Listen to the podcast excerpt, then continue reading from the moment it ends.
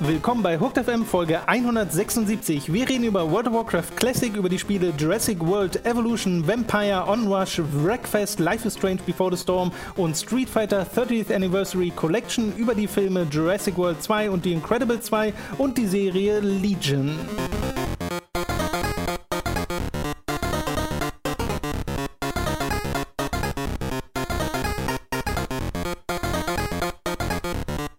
Begrüßen euch bei einer weiteren Folge Hooked FM. Ich bin Tom, bei mir sitzt der Robin. Hallo.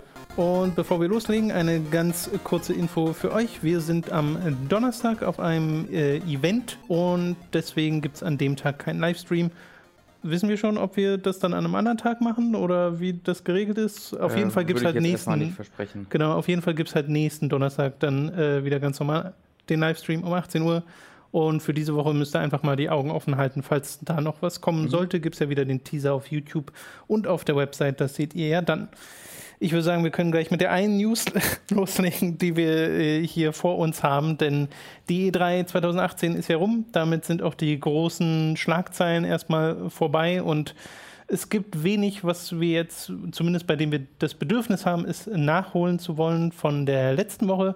Deswegen gibt es nur eine Neuigkeit, die ich noch besprechenswert fand, nämlich die, dass World of Warcraft Classic inzwischen einen festen Patch-Status hat und dass man überhaupt mal wieder was von diesem Projekt gehört hat, weil es war ja ne, letzte BlizzCon angekündigt groß, WoW Classic, oh krass.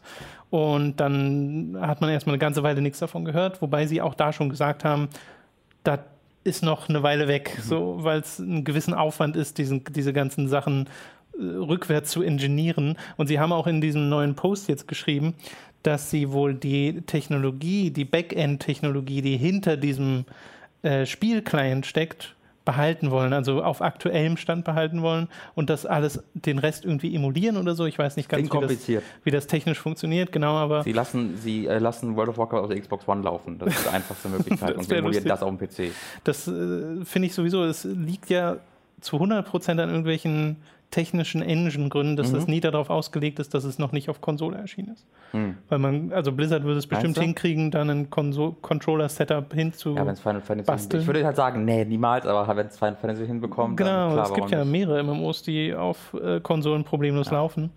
Aber äh, das soll gar nicht Thema sein. Wir wissen jetzt, welcher Patch äh, in World of Warcraft Classic gespielt wird, nämlich Patch 1.12. Das ist quasi der letzte große vor Burning Crusade gewesen. Mhm. Da ist also alles von den Dungeons mit drin bis zu Naxxramas, äh, wenn ich mich jetzt nicht verguckt habe.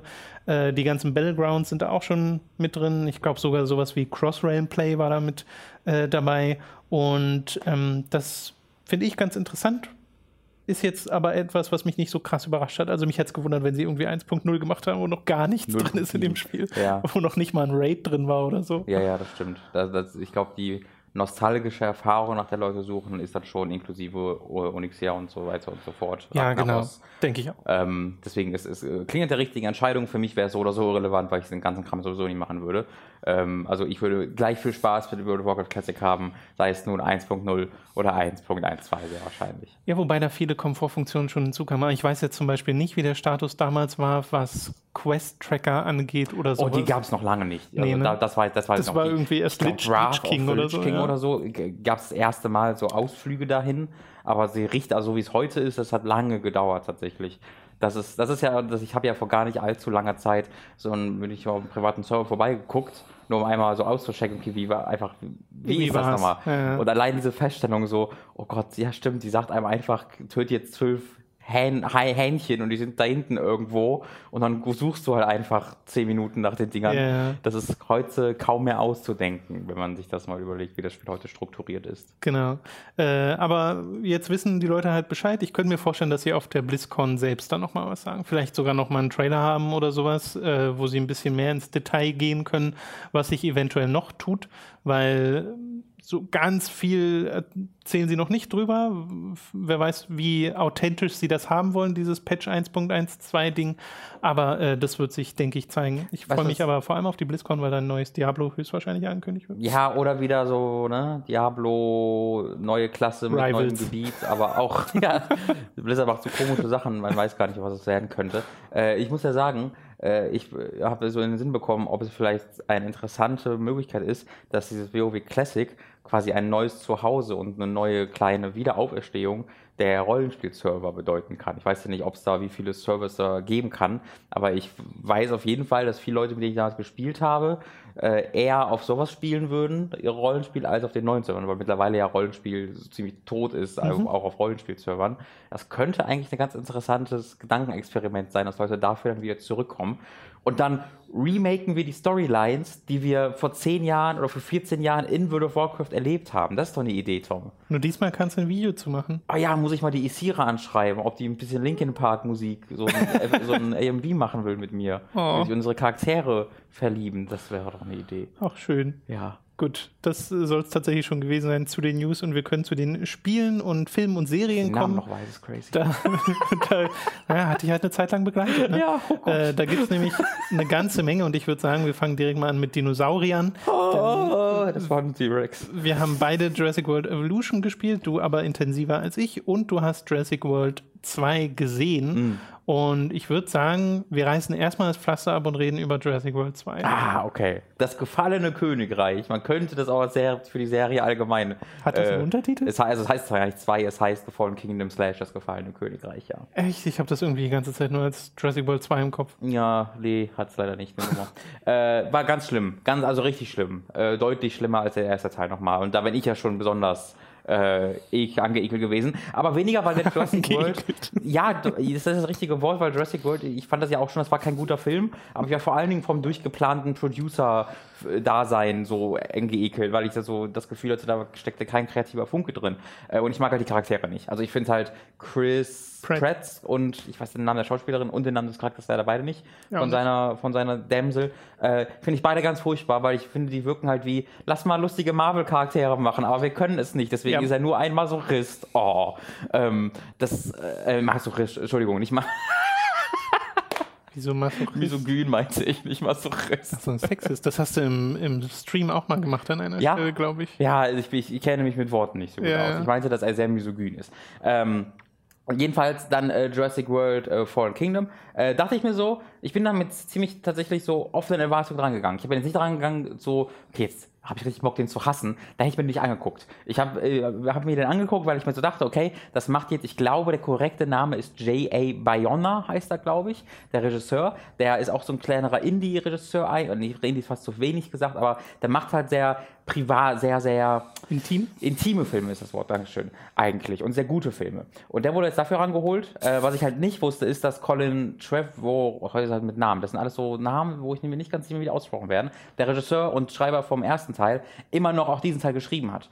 Und das merkst du so krass, also das, da kann auch der beste Regisseur halt nichts dran tun. Der Film ist so schlimm geschrieben, ähm, das finde ich, das ist ein ganz, ganz großes Desaster gewesen. Die Dinosaurier sind mehr wie Menschen denn je. Es gibt wirklich einen äh, Mike Myers Dinosaurier, der grinst. Es ist, es ist keine Übertreibung. Es gibt einen Shot, wo er lächelt, so böse lächelt, böse grinst, wenn er langsam auf ein Mädchen zugehen kann, um die Klaue so langsam Richtung Gesicht zu, zu drücken, nachdem er langsam und bewusst die Tür aufgemacht hat. Also im Gegensatz zu Jurassic Park, wo das so eher so unbeholfen ist, oh, wir machen eine Tür auf, mhm. war es hier so, ich mache langsam die Tür auf mhm. und dann wird der Schatten an die Wand geworfen von einem Blitz und er grinst, der Dino, und glaubst also ich kann nicht fassen, wie die Leute missverstehen, was an Dinosauriern cool ist. Ähm, das Ding ist halt so ein, hat halt so eine, soll halt so eine Horroratmosphäre haben, äh, weil nur die ersten, wir, halbe Stunde äh, ist wirklich Action, ansonsten ist es größtenteils so ein kleineres Horror-Ding, äh, aber komplett komplett am, also komplett am Ziel vorbeigeschossen, weil du halt immer noch die gleichen Charaktere hast, die in dieses Szenario mhm. reingeworfen werden. Also Chris Pratt macht dann immer noch seine coolen Sprüche zwischendurch, die aber nie lustig sind. Also es ist halt nie dieses Gehalt of the Galaxy-Ding, wo man sich, wo man mit ihm lacht oder über ihn lacht. So ist immer so, ach, Alter, halt das Maul, weil es so nervig ist. Also ich kann mir richtig vorstellen, wie ich diesen Menschen kenne, in privat. Man denkt so, Alter, gehst du mir auf den Sack. ähm, die Frau ist ein bisschen, äh, macht ein bisschen mehr, aber zwischendurch reitet sie auch einen T-Rex und das ist, das ist dieser Film, das, Ding ist, das Ding ist, das wären jetzt Sachen, wenn ich die so einzeln hören würde, die mich gar nicht so sehr abschrecken, weil der Film, also ich glaube, ein Film kann sowas machen, wenn es so komplett drauf ausgelegt ist, weißt du, wenn der mhm. weiß, wie bescheuert er ist. Auf jeden Fall, auf jeden Fall. Aber äh, das scheint ja nicht der Fall zu sein. Ne? Nee, das, das ist das komplette Gegenteil. Also, wenn der Film so richtig ähm, wertschätzen würde und sie drin einfach aufgehen würden, wie dumm es ist, Ja. wäre das ein groß, also wäre ein tolles Setting und dafür, dass die Charaktere das auch vielleicht ein bisschen Genau. wissen. Die Sache ist halt, was dann halt in dieser in der Kombination so unerträglich war für mich in diesem Film, ist, dass er ständig ultra auf die Tränendrüse drückt und ultra Oh. so tut, als ob er dir gerade die emotionalste Geschichte Okay. aller Zeiten präsentiert. Ähm, die Charaktere gucken ständig so knapp an der Kamera vorbei, aber die Dinos.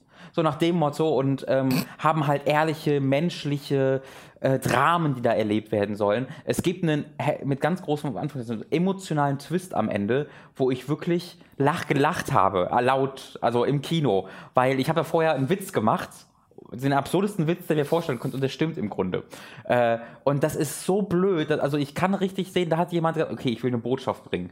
Was ist so die, die dümmste Möglichkeit, um diese Botschaft oder die, am, off- die offensichtlichste Möglichkeit, um diese Botschaft rüberzubringen? Und hatte ich dafür richtig gefeiert. Und dann gucken Leute in die Kamera und sprechen das aus, was gerade passiert und sind traurig dabei. Das ist ganz, ganz schlimm. Das ist halt, als ob du so ein, ähm, weiß ich nicht, RTL 16 Uhr Eigenproduktion über, über die, den Wert der Familie guckst. Äh, mit Matthias Schweighöfer. Nur, dass halt ein Dino nach im Endeffekt. Aber jetzt kommen halt die ganzen Leute und sagen, ja, ich gehe ja nicht zu Jurassic World, um mir Charaktermomente anzuschauen. Ich gehe ja hin, um coole Dinos zu sehen. Ja, ich, ich okay, finde ich halt, ist okay. Ich bin halt der Meinung, Dinos, also das, das, dafür, dass ich quasi zehn Minuten lang Dinos sehen kann, ist es nicht wert, dass ich zwei Stunden lang mit dem schlimmsten Writing, äh, im, das es so im AAA-Bereich oder AAA im Blockbuster-Bereich gibt, äh, konfrontiert sehe. Und es ist halt auch nicht die Dinos, die ich mag. Ich mag halt echte Dinos. Ich mag so Jurassic Park 1, wo ich das Gefühl habe, hier leben Dinos, Menschen ähm, gehen in ihre Gebiete, in ihr Revier und Dinos agieren so wie Dinos. Das Gefühl habe ich halt weder in Jurassic World, aber vor allen Dingen auch nicht in diesem Film, weil die Dinos einfach agieren wie Killer oder wie Superhelden. Ja, ja. Und ähm, Chris Pratt redet mit den Dinos. Also erneut, der, dieser Blue äh, Velociraptor aus dem ersten Teil hat wieder eine ganz große Rolle ähm, darüber, wie. Und der, der, das ist halt einfach ein Hauptcharakter neben Chris Pratt, mit dem gesprochen wird und der mit den Pläne ausheckt. Und das sind einfach für mich nicht die Dinos, die ich gerne gucke, sondern das sind für mich schlecht geschriebene Charaktere, die Kos- Dino-Kostüme tragen. Was ich witzig finde an dieser Filmreihe ist, dass du schon ab dem zweiten Teil gemerkt hast, dass sie nicht mehr so richtig wussten, wohin. Du meinst Weil, Lost World. Genau, Ja. in Lost World war es ja schon so, dass sie sich dachten, okay, es muss jetzt größer werden. Mhm. Äh, und wir gehen in die Stadt. Und das war ja schon kein so richtig guter Film mehr. Der hat Nee. noch sehr gute Szenen. Sehr gute einzelne Szenen. Er hat aber auch sehr schlechte einzelne das Szenen. stimmt, aber ich würde ich würd halt, ich würd halt sagen, so als Gesamtwerk funktioniert der nicht mehr annähernd so Das gut stimmt, das wie der erste Teil. Äh, und ich würde sogar behaupten, dass der erste Teil auch der einzige richtig gute Film in dieser Serie Ohne ist. Frage, Weil ja. Jurassic Park 3 ist albern. Alan! Äh, Jurassic World, der erste, den mag ich ja auch nicht sonderlich. Ne? Also äh, ich fand den unterhaltsam, aber trotz seiner Eigenschaften Mhm. eigentlich nicht wegen. So, und das klingt jetzt im Wesentlichen nach dem gleichen, nur in schlimmer. Das ist halt wie, das ist, dieses Argument ist ja, ich will nur den Kopf ausmachen und Dinosaurier gucken. Aber das ist das Transformers-Argument. Also diese Filme sind für mich vom Writing her, das Directing ist besser, aber vom Writing auf einer Ebene mit so einem Transformers-Ding. Das ist, äh, das sind die simpelsten geschriebenen Charaktere, äh, im Falle von Jurassic World noch mehr als in Fallen Kingdom. So, also übelst misogyn, jeder Humor immer mit einer Frau hat damit zu tun, dass sie eine Frau ist und nicht rennen kann. Ähm, das, da, da, da da bin ich, und, oder ja, der Hauptcharakter ist halt so ein Mario Bart-Charakter und deswegen, aha, Shucks, wie, Ja, ja. wie cool der ist. Ähm, ich finde, einfach nur Dinos in einen schlechten Film zu packen, ist für mich halt, macht diesen Film noch nicht zu einem anguckbaren Film. Genauso wenig wie Dinos in, Trans äh, wie Dinos in Transformer-Filmen. Obwohl, das gab es ja auch, Gab's wenn ich auch, nachdenke. ja, ja. Aber was ich eigentlich sagen wollte, genauso wenig wie Roboter, coole Roboter eigentlich in Transformer-Film zu packen, die den Transformers-Film nicht automatisch dadurch anguckbar machen. Ja, ja, ja. Über Regie hast du jetzt kaum geredet. Die Ist Regie ist, ok- also die ist ähm, nicht so gut, wie ich mir erhofft hätte, wenn Aha. ich mir den Regisseur angucke. Aber es gab so zwei Szenen, wo ich so wirklich, so, oh, wie cool, hier, wo die, die sind gedreht auf eine Art und Weise, wie ich äh, da jetzt, das wäre jetzt nicht mein erster Gedanke gewesen. Und das sind sogar lange Shots und es ist gut geschauspielert in dem Minute, das ist super gut gewesen. Ähm, aber äh, größtenteils, es gibt halt ein paar richtig coole Shots in dem, also in den Sequenz, wo du halt so ein bisschen Horror-Anleihen hast. Horror ist so viel gesagt, du hast natürlich nie Horror hier, aber so ein bisschen, oh, es ist ein Dino, der dich jagt. Ähm, und da- das ist dann aber dann ist es halt so überinszeniert, weil es halt ein Dino ist. Weißt du, dieser Dino wird halt durch diese Regie einfach inszeniert wie ein wie gesagt, äh, Ja, ein ein, Slasher halt. ein, ein, ein Slash-Killer, der bewusst Ja. seine, seine Leute jagt und sie ein bisschen quält. Äh, und deswegen ist die, die Regie da eher ein Kritikpunkt in dem Moment. Ja, erneut, äh, wenn du mir das auf Papier verkaufen würdest, ein Slasher-Film mit Dinos, Voll. super geil. Und Voll. das steckt ja teilweise auch in Jurassic Park 1 drin, aber Ja. dann muss halt der Rest auch Ich stimmen. bin ganz bei dir. Es ist eine, es wäre wunderbar, wenn diese Filme einfach äh, lustig wären und sich nicht so ernst Gen- nehmen genau, würden. ja. Aber diese Filme, bei dieser Film nimmt sich halt unfassbar ernst und will eine ganz wichtige Botschaft über Nun. Umweltschutz und Tierschutz äh, dir geben. Und das ist ganz unerst. unerst also ich habe wirklich mich wie so ein Kindergartenkind Das gefühlt. ist ja das- doppelt lustig, weil Chris Pratt so ein Jäger ist, der das so geil findet, Ja, aber Tiere zu erschießen. das stimmt, aber der Charakter dort ist ja, liebt ja Dinos. ja, ja. Ja. Ist das ein bisschen, man könnte da eine Doppelmoral sehen, vielleicht. Aber außerdem, der jagt ja nur Tiere, die zum Abschuss bereit, der jagt ja nur Tiere, wo die Leute absichtlich sagen, jagt die, damit wir Geld bekommen, damit die nicht sonst Ja, umgebracht ja. werden. Und der macht das ja auch nur, weil er sich dann der Natur irgendwie näher fühlt. So. Ja, wie kannst du dich näher in einer Giraffe fühlen, als die Hände an ihrem Naja, Hals gut? Giraffen erschießt er jetzt nicht, aber. Naja, oder Rehe. Also der Sprung von Giraffe zu Rehe ist auch nicht so weit, Tom. Das sind auch nur Giraffen sind auch nur große Rehe. Rehe mit langen Hälsen. Okay, machen wir weiter mit Ja. Jurassic World Evolution, das wir beide auf der Xbox tatsächlich gespielt haben, nicht auf dem PC.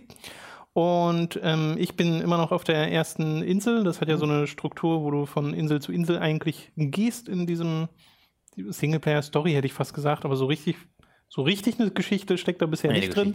Äh, aber du schaltest halt nach und nach Sachen frei. Also es fühlt dich sehr behutsam an dieses Spiel ran. Und ich habe auch schon mehrere andere Inseln freigeschaltet, inklusive dem Sandbox-Modus. Ähm, Wie lange warst du denn dann auf der ersten Insel? Ne, ich habe die über vier Sterne gebracht und, Ja, das habe ich auch, aber ich war dann und dann relativ. ab vier Sterne kriegst du ja diese, den Story-Mode, äh, den Sandbox. Ach echt, bei der die ersten Insel schon? Sandbox-Insel, ja. Okay, das habe ich dann gar nicht. Ich dachte, ich mein, kommt ja später. Okay, Du bist ich sofort quasi auf die nächste Insel gegangen, als es aufgeploppt ist? Ja, Ich oder habe erst auf, auf der vierten Insel entdeckt, dass es ein Sandbox-Insel Ah, gibt. so, Also das- okay. deswegen dachte ich dann, ich hätte die gerade freigeschaltet, aber dann habe ich es offensichtlich einfach Okay. übersehen. Okay. Nee, doch, weil ich glaube schon, ich habe ja vorher schon den Pop-up bekommen für, oh hey, die nächste Insel ist freigeschaltet Mhm. und dachte dann, nee, ich will jetzt noch die Mission hier weitermachen. Äh, und dadurch kam das dann so, wie es Okay. es halt kam. Aber genau, ich habe jetzt noch nicht über die erste Insel hinaus gespielt. Ähm, und bin zwiegespalten, wie du, glaube ich, auch ein bisschen. Äh, ja, es, ich, ich mag das Spiel sehr trotz seiner, trotz seiner Features und Nicht-Features ein bisschen. Ja, vor allem Nicht-Features ist so das Ja. Gefühl. Ich glaube, es gibt wenig in dem Spiel, wo ich sage, okay, das mag ich jetzt nicht, sondern eher so, ich hätte jetzt gerne noch. So, das ist so die Herangehensweise, die ich bisher hatte. Mhm. Weil zum Beispiel mag ich total, wie die Dinos aussehen, wie du die Dinos auch freischaltest, dass du deren äh, Gene manipulieren kannst, sodass sie ein bisschen anders aussehen oder andere Eigenschaften haben. Äh, das sind irgendwie ein paar coole Ideen, die da drin stecken. Und wie gesagt, diese ganze Präsentation ist ganz cool, auch wenn ich diesen sterilen Sci-Fi-Stil von Jurassic World wirklich nicht so sehr mag wie ähm, dieses Safari-eske Tourismus-Ding Fall. aus Jurassic Park 1, was ich finde viel sympathischer gewesen wäre und viel besser passend auch für so ein Freizeitpark-Aufbauspiel. Ähm, aber was mir halt fehlt, sind vor allem Individualisierungsmöglichkeiten, dass du die ganzen, deine ganzen Parkbesucher durch den Park gehen siehst auf leeren, tristen Wegen, die du nicht groß verschönern kannst, es sei denn, da schaltet sich noch irgendwas frei. Ich meinte, ich schaltet neue Wege frei, aber die sind jetzt auch nicht. Okay, also ich kann keine Bänke platzieren, ich kann ähm, in der Umgebung nicht groß Deko-Objekte aufbauen. Gar- gar nichts. Genau, ja, also weil man hat so ein Tool, wo man Wälder platzieren kann oder einen See ausheben kann und so, aber das war es dann auch Das schon. machst du genau, das ist eigentlich nur für die Gehege. Genau. Gehe Geheges? Gehegen? Gehege, ist schon richtig. Gehege. Und äh, das finde ich ist voll die verpasste Chance, genauso wie die Gebäude alle gleich aussehen. Und dann baust du so einen Laden auf, weißt du, so eine Fastfood-Ding. Und das ist einfach ein überhaupt nicht animiertes Gebäude, wo die Leute reingehen und zwar durch, Durch eine Tür. geschlossene Ja. Tür. Und da denke ich mir so, okay, das ist eigentlich nicht die Detailverliebtheit, die Genau. jetzt zum Beispiel in Planet Coaster teilweise drin steckt. Also die, das Fastfood-Restaurant sieht genauso aus wie der Stromgenerator, sieht genauso aus wie das, die Ja, sie Ranger-Station. ähneln sich auch. Äh, es sind alles diese weißen, Durch diesen grauen Stil. Gebäude, genau. Ähm, ich würde dir widersprechen, bei der, dass, der Vor dass der Fortschritt richtig cool ist, weil das ist einer meiner größten Kritikpunkte, ähm, wie du die Dinos freischaltest tatsächlich, weil das machst du ja, du hast ähm, da einfach quasi deinen Park, um das mal zu erklären. Also um, um mal kurz zu kontextualisieren, ich bin jetzt bei der letzten Insel angekommen. Ich habe alle Missionen, ich bin, Okay. ich, ich, oder ich habe die letzte Insel gerade freigeschaltet, ich mach, habe alle Missionen gemacht und ich mache gerade noch die letzte Mission auf der vierten Insel und gehe dann zur letzten Insel. Ähm, du, was du halt machst, ist, du hast deinen Park, sorry, ich bin gerade ins Mikro kommt, du hast deinen Park, aber dann ähm, verbringst du auch sehr viel Zeit in Menüs, weil du einmal ein Expeditionsmenü hast, du hast ein Fossilienmenü und du hast ein ähm, Research-Menü. Und die Dinos frei, äh, schaltest du aus einer Kombination aus der Expedition und dem Fossilmenü frei. Du gehst dann ins Expeditionsmenü und hast dann eine Weltkarte dort. Dort hast du, weiß ich nicht, zwei Dutzend kleine Punkte, einfach, einfach wirklich Punkte, äh, wo dann aufgelistet wird, welche Dino-Fossilien du hier finden kannst. Dann schickst du, wie in so einem kleinen, also wie so ein 2013er Facebook-Spiel fast, äh, schickst du so, ein, äh, so, eine Truppe dahin, später schaltest du noch eine zweite frei und dann irgendwann noch eine dritte. Ich habe aber die dritte immer noch nicht freigeschaltet, also das ist äh, okay. wohl echt so ein ganz, ganz ähm, letzter, ähm, letzter Freischalt, letzte Punkt. Freischaltpunkt. Ja. Ähm, da, da, schickst du dann ein, ein Team hin und dann dauert das zwei Minuten äh, und dann kommt es wieder und dann hast du Fossilien gefunden, zufallsbasiert. Entweder die können ein bis fünf Sterne haben, also gut oder schlecht sein. Äh, und je, je, besser die Fossilien sind, desto mehr ähm, schaltest du quasi prozentual von diesem Dino frei. Sobald du 50 Prozent erreicht hast, kannst du ihn bauen, in Anführungszeichen. Ähm, aber wenn du ihn quasi in irgendeiner Art und Weise verbessern willst, ähm, also mit neuen äh, DNA-Strängen, dann verliert er Teile seiner, seiner, seines Werts, also geht von 50% runter auf 40% und dann kann es halt gut passieren, auch bei 50% schon, dass du es nicht schaffst, den zu entwickeln. Also genau. dass der während seiner Entwicklung tot geht und dann hast du das Geld trotzdem verloren. Das heißt, so richtig valide werden die eigentlich erst, wenn du die so auf 60, 75% gebracht hast und dann auch ein bisschen verbessern kannst. Ähm, das führt aber halt dazu, dass äh, du im gesamten Spiel alle zwei Minuten immer mhm. wieder, das ist halt pure Busy Work, dass du dann eine Meldung bekommst, Fossilien sind da. Gehst in den Fossilien-Modus, drückst bei allen Fossilien A, gehst in den Research-Modus, drückst zwei, zwei Punkte an, gehst zurück in den Parks, machst zwei Minuten etwas, gehst zurück in den Fossilien-Modus. Das, das ist halt so ein richtiges Busy Work. Äh, und was ich mir da erwartet hätte, ist, dass man Automati Automatisierungen freischaltet in diesem Spiel. Ähm, auch auch wenn es ums Füttern der Dinos geht. Du baust halt so kleine Futterstellen in die äh, Gehege. Das sind so ziemlich die einzigen Sachen, die du im Gehege bauen kannst, äh, sind die Futterstellen für die Dinos. Ähm, und die musst du dann halt alle, weiß ich nicht, 15, 20 Minuten nachfüllen, indem du zu einem Ranger gehst und dem eine Task gibst und dem sagst, hier, füll das mal nach oder halt selbst dahin fährst. Und du schaltest halt niemals Automatismen frei, um das irgendwie automatisch okay. äh, machen, zu machen weil das halt das Spiel ist. Danach kommt, also es kommt, du hast nichts anderes zu tun in diesem Spiel so wirklich, außer diese Sachen. Du kannst halt in deinem Park dann natürlich Dinos, die Dinos dann bauen und neue Gehege bauen, aber es gibt so eine kleine Anzahl an Gebäuden, ähm, dass quasi dieses, dieser Teil des Spiels einen sehr großen Teil von deiner Zeit einnimmt, sodass man, wenn man das automatisieren würde, du nur noch sehr wenig zu tun hättest. Okay, dann ist das vielleicht ein Punkt, der mir einfach noch nicht so ins Gewicht gefallen ist, weil ich es einfach noch nicht so lange gespielt habe. Mhm. Äh, weil das habe ich an und für sich auch festgestellt, dass man sehr viel dann in die Menüs muss. Äh, hat sich bei mir jetzt noch nicht negativ geäußert, weil ich das auch nicht immer auf Cooldown gemacht habe. Also mhm. ich bin nicht immer sofort ins Menü gegangen, wenn diese Anzeige da oben kam, wodurch ich im Wesentlichen Zeit verschwendet habe. Aber ähm, weiß nicht, hat sich irgendwie natürlicher angefühlt. Aber äh, ich meine, mein Gefühl war jetzt auf dieser ersten Insel noch, dass ja viele Gebäude einfach nicht freigeschaltet sind mhm. und ich diverse Sachen einfach noch gar nicht machen kann.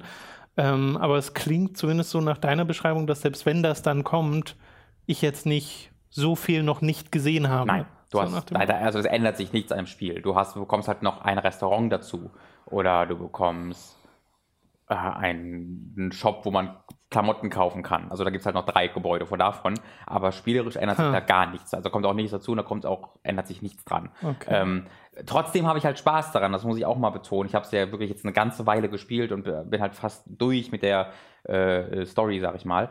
Ähm, und habe halt Spaß daran, ähm, weil es dann süchtig machende also diese, dieser Punkt von wegen, okay, ich bin jetzt kurz davor, diesen neuen Dino freizuschalten, indem ich gerade die Fossilien gefunden habe. Ja. Äh, dann baue ich diesen Dino, aber ich will den auch noch ein bisschen höher bekommen und dann kann ich hier den so verbessern. Dadurch verbessert sich wiederum mein Park. Oh, jetzt schalte ich eine neue Mission frei, um die nächste Insel freizuschalten. Dann will ich jetzt auch noch schon mal kurz in die nächste Insel reingucken. Jetzt bekomme ich hier gerade die Mission. Also das ist so ein Ding, das ist, äh, wenig, es ist weniger das Spiel selbst, das mich motiviert, sondern der Rahmen, in dem es mir präsentiert wird. Die, ich finde dieses, Pro, dieses Progression-System System von, du hast fünf Inseln, wo du immer wieder von neu anfängst. Äh, du, die, die, haben ja, also du nimmst auch das Geld nicht mit. Die haben eigene Ressourcen, okay. die ja, sind ja. komplett unabhängig voneinander. Äh, was du mitnimmst, sind deine Dinos, sind deine Gebäude und Sachen, die du freigeschaltet hast. Äh, deswegen kannst du auch danach dann wieder zurückgehen zur alten Insel und dir quasi auch sehr einfach auf fünf Sterne heben, indem du dann einfach einen T-Rex nochmal mit reinbaust. Ist mir auch aufgefallen, hast. dass da sich gegenseitig befütternde Mechaniken drin genau, sind. Genau, Zwischen und den Inseln. Dieses Progression-System finde ich halt richtig toll. Also das, das motiviert mich richtig. Du bekommst halt ganz Zeit zufallsbasierte Mini-Aufgaben, die sehr anspruchslos genau. sind in der Regel. Dadurch erhöhst du den Ruf bei drei Fraktionen. Äh, und wenn die einen bestimmten Punkt erreicht haben, bekommst du quasi pro Insel eine Mission pro Fraktion. Ähm, und dann, wenn du diese drei Missionen erledigt hast, schaltest, dann schaltest du halt große Sachen frei, gehst du zur nächsten Insel und wiederholst das ganze Spiel. Und was ich mir so ganz denke, ist, wenn ich jetzt zusätzlich zu diesem richtig coolen Progression System noch ein richtig cooles Aufbauspiel hätte, so, so wirklich so einen richtig geilen Parksimulator, der mehr ist als eigentlich so ein bisschen so ein Menüsimulator jetzt, äh, dann würde ich das Spiel richtig abfeiern. So hat es mich halt so ein bisschen in seinem Grip und ich spiele es ich habe Spaß dran. Ja. Äh, und ich freue mich halt immer, wenn ich einen neuen Dino sehe, tatsächlich auch, weil die geil animiert sind, geil inszeniert die sehen sind. super aus, ja. Ähm, aber vom Parkaufbausimulationsaspekt hier gibt es ja sehr wenig. Und das ist halt gerade enttäuschend, wenn man denkt, dass es von Frontier kommt. Ne? Genau, weil die haben ja nicht nur Planet Coaster gemacht, die haben auch Rollercoaster Tycoon 3 gemacht. Was halt auch sehr beliebt ist, jetzt eines, äh, ein Spiel dieser Reihe, das ich selbst kaum gespielt habe, aber äh, ich weiß, dass es sehr beliebt ist. Und das finde ich ein bisschen komisch, weil es wirkt wie ein Spiel, bei dem so jetzt noch ein bisschen was kommen muss, weißt du? So, ja. Hier sind noch mal 20 Gebäudetypen oder sowas und ein paar Regler, an denen man schrauben kann, irgendwie sich mehr um Angestelltenmanagement kümmern, weil du hast in den Läden einfach so eine Symbolleiste, wo du sagen kannst, ein, zwei Leute mhm. einstellen oder drei. Ja. Und das ist halt aber nur ein Symbol. Du hast nie ein Gefühl dafür, dass da Leute arbeiten. Nee, genau. Und ich kann ja auch nicht auf einen Zuschauer klicken, wie das eigentlich üblich ist in solchen Spielen, um mir dessen Bedürfnisse anzuschauen, ja. dass der, dass ich direkt Feedback vom äh, von den Gästen bekomme, ah, okay, die wollen noch mehr Imbissstände oder sowas. Das ist sowas ganz Simples aus Rollercoaster Tycoon, wo du so auf die Leute klickst und du siehst genau, okay, der muss hier auf Toilette und hier ist keiner in der Nähe, also baue ich mal lieber eine. Genau. So nach dem Motto, du hast so direktes Feedback. Und ähm, das kommt dir halt nicht so rüber. Und dann noch diese etwas kalte Atmosphäre, dadurch, dass das alles diesen Sci-Fi-Look hat. Ähm, ich glaube, wie klinisch es ist, ähm, habe ich so festgestellt, als ich bemerkte, wie egal es ist, wenn die, wenn die Gäste umgebracht werden. Ähm, weil am Anfang wird man halt ja, so, ja, regel, ja. so, oh mein Gott, fuck, da ist ein Dino ausgebrochen, schnell Alarm auslösen, äh, den Helikopter raus, ihn betäuben. Und irgendwann ist mir aufgefallen, weil diese, diese Gäste sind einfach nur Zahlen. Genau. Ähm, und wenn die halt umgebracht werden, dann sind sie tot, aber es ist egal, weil mein Park läuft gut. Also sind halt ein paar Gäste tot, aber dann hau ich den T-Rex halt wieder in sein Gehege und dann ist das wie vorher. Dann, das habe ich auch festgestellt. Direkt danach, nachdem der dann betäubt war und äh, zurückgeholt wurde, der Dino, nach, weil es gibt ja so ein, im Tutorial wird einem ja das einmal ist die erklärt. Die Mission ever. Ja, ja, man soll tatsächlich das Tor aufmachen ja. und du denkst so, hä? Lass den Dino warum? mal eh zu den Gästen. Genau. Sagt der Sicherheitsexperte. Also die Mission ist einfach, lass mal einen Dino Gäste fressen. Mhm. Ähm, und danach war der dachte ich jetzt, das hätte wie so ein Malus, weißt du, weil das gibt es auch in Rollercoaster Tycoon, wenn dir da nämlich einen, eine Achterbahn kaputt gegangen ist und da sind Gäste gestorben, was ja mhm. passieren konnte in dem Spiel, dann lief es erstmal für eine Weile schlecht, mhm. weil das halt logischerweise. Das nicht dahin gehen. Richtig, das ja. zieht ja einen Ruf hinter sich her. Ja. So. Und das scheint es hier auch nicht zu geben. So, und also wenn es das gäbe, gäbe, dann hättest du das Feedback nicht, dass es dir das sagt. Genau. Es ist sehr komisch und ich finde auch die Leute, die mit dir reden, alle ein bisschen weird. Ja, das ist, ist, ist die, die, ähm Zwischendrin war ja auch mal Chris Pratt dabei, ganz kurz. Nee, das ist aber nicht der Chris Pratt leider. Ja, ja das, das dachte ganz, ich mir schon. Das, aber der klingt noch nicht mal so. Das ist ja. mega weird, dadurch, dass ich den Film gerade gesehen hatte. Der klingt kein bisschen wie Chris Pratt.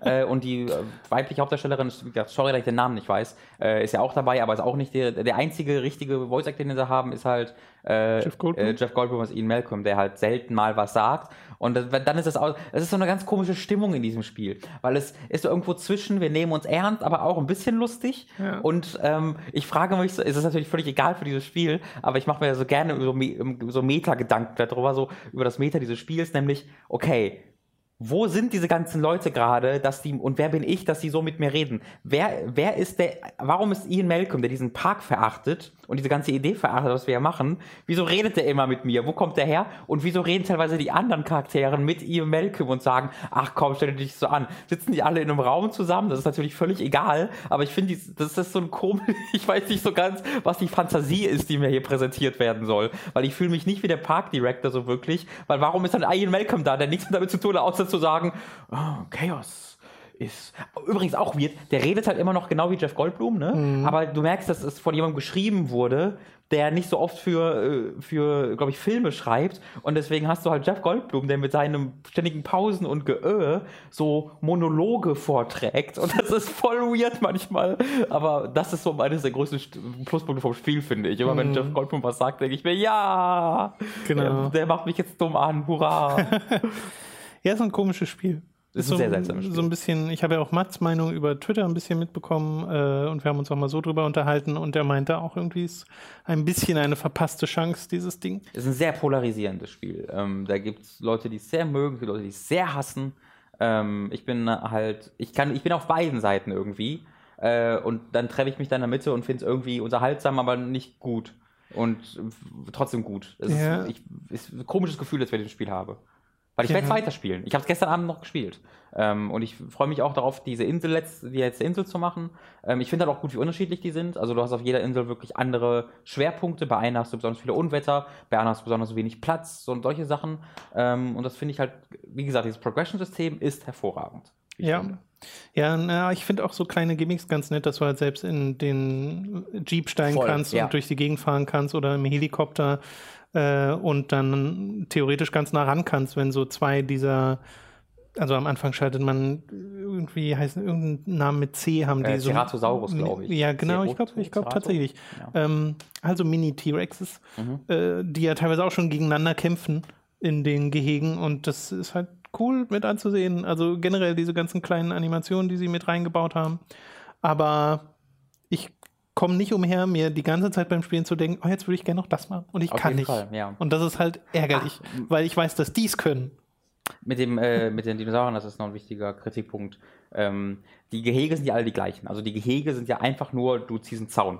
Genau. Ähm, und dann lässt du halt Leute ran. Die einzige, Leute, nicht Leute am besten, sondern Dinos. Ähm, und die einzigen ähm, Individualisierungsmöglichkeiten für so ein Gehege ist, dass du halt Wald reinsetzt oder was und Wasser. Und so eine kleine Fut Pfütze. Und die Futterplätze. Äh, genau, und Futterplätze. Aber die sehen alle gleich aus. Also es gibt ja. keine unterschiedlichen Gehege für unterschiedliche, was ich schon ziemlich schade finde, weil ich würde gerne ein T-Rex-Gehege sehr viel martialischer gestalten für meine Gäste als so ein Dino für meine, weiß ich nicht, äh, andere Dino, irgendwelche Brachiosaurier. Brachiosaurier zum Beispiel. Ähm, die ich auch schon habe. Die sind auch sehr cool, weil sie so groß sind, das ist toll. Ja. Äh, jedenfalls sehen die alle gleich aus. Das Problem ist, dass du dann also theoretisch theoretisch jeden Dino in jedes Gehege lassen kannst. Mhm. Das Problem ist, du siehst erst, was die Dinos wollen, ob die, ob die es mögen, mit anderen Dinos zusammenzukommen, ob die es mögen, mit den eigenen gleichen Dinos zusammenzukommen, ob die das vielleicht sogar brauchen. Es gibt Dinos, die du einzeln rauslässt und die werden, drehen dann direkt durch, weil die andere, andere äh, Dinosaurier der gleichen Spezies äh, bei sich haben wollen. Äh, wie groß die Gehege sein müssen, äh, wie viel Wald die haben müssen. Das alles siehst du erst, wenn du sie spawnst, wenn du sie ins Gehege lässt.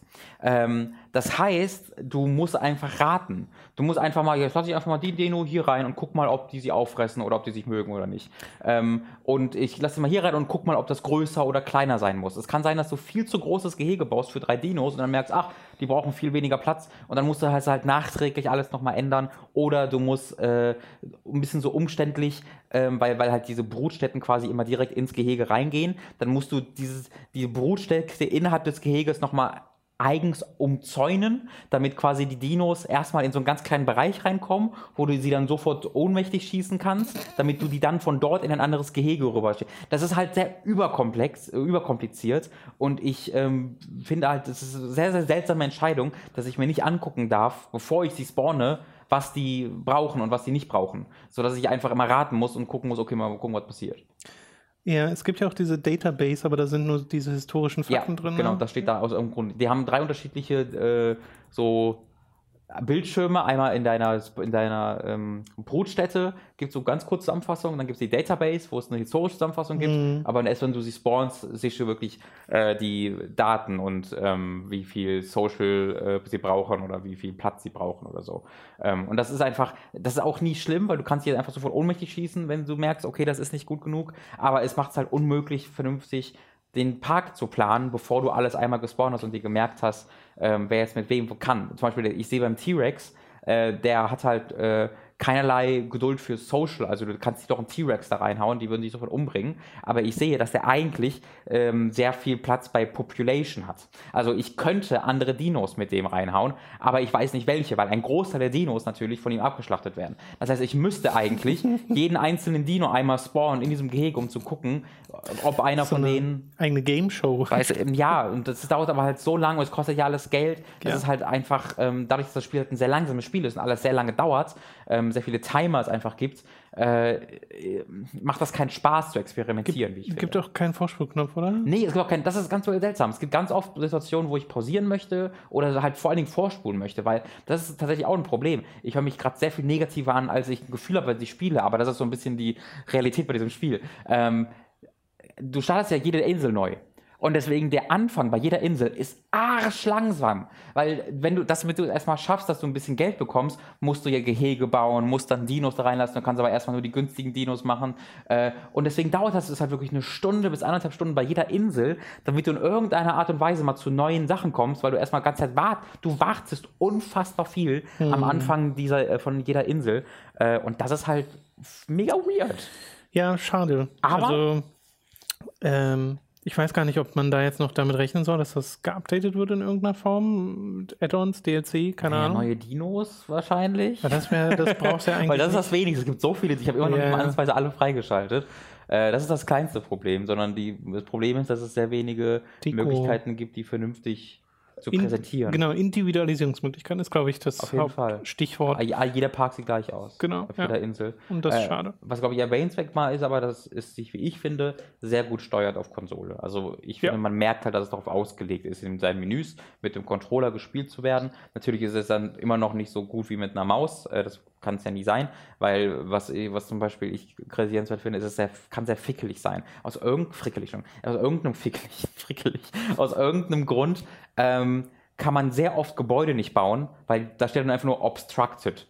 Und ich sehe nicht, was das Problem ist, weil ich sehe nur, dieses Gebäude ist ja äh, Passt eigentlich rein. passt ja. rein, berührt nichts, aber trotzdem kann ich es nicht bauen. Und dann musst du so Millimeter diesen, dieses Ding abfragen. An einen einzigen Millimeter genau kannst du es dann aus irgendeinem Grund bauen. Und ich weiß nicht wieso. Und das ist halt sehr, kann sehr frickelig sein mit dem Controller, da dann äh, exakt den richtigen Das Punkt zu äh, finden. klingt aber tatsächlich nach, nach so einem typischen Aufbauspiel, weil das, die Situation kenne ich auch aus vergangenen Hm. Ja. äh, Spielen.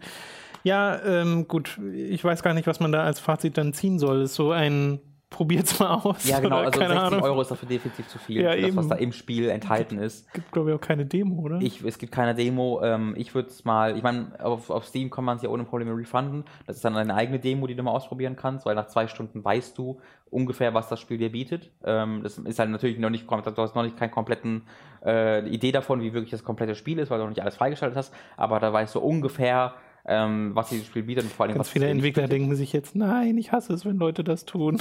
äh, naja, wenn du wenn du es halt kaufst, um es auszuprobieren, quasi, dann Äh. äh, sehe ich da jetzt auch kein großes Problem mit. Aber ich glaube, das ist auch ein klassisches ähm, äh, Sale-Spiel. Also wenn, das- wenn ich das Ja. irgendwie für 20 Euro sehen würde, ähm, da kann man dann schon genug Spaß damit Es ist halt witzig, ich sehe schon wieder die Produktionswerte drin stecken von so einem vollwertigen Spiel, allein schon, weil es halt so gut aussieht. Ja. Aber ich wünsche fast, es sehe ein bisschen schlechter aus und hätte einfach wesentlich mehr zu bieten. Auf jeden Fall, ja. Naja, gut. Wir kommen mal zu einem ganz, ganz, ganz, ganz, ganz anderen Spiel, nämlich Vampire äh, oder Vampyr, wie es gerne auch mal äh, hierzulande ausgesprochen wird, weil es halt so geschrieben ist. Ähm, ist ein Spiel von Don't Not, komischerweise, den Machern von Life is Strange, zu dem wir nachher auch nochmal kommen. Und das habe ich bisher ehrlich gesagt nur so zwei Stunden gespielt. Und du, glaube ich, auch nicht irgendwie Weniger. länger. Also wohl, Weniger. ja, vielleicht ungefähr. Also ich habe, ähm, du, du verfolgst nach dem Intro so einen Vampir Genau. und das habe ich gemacht.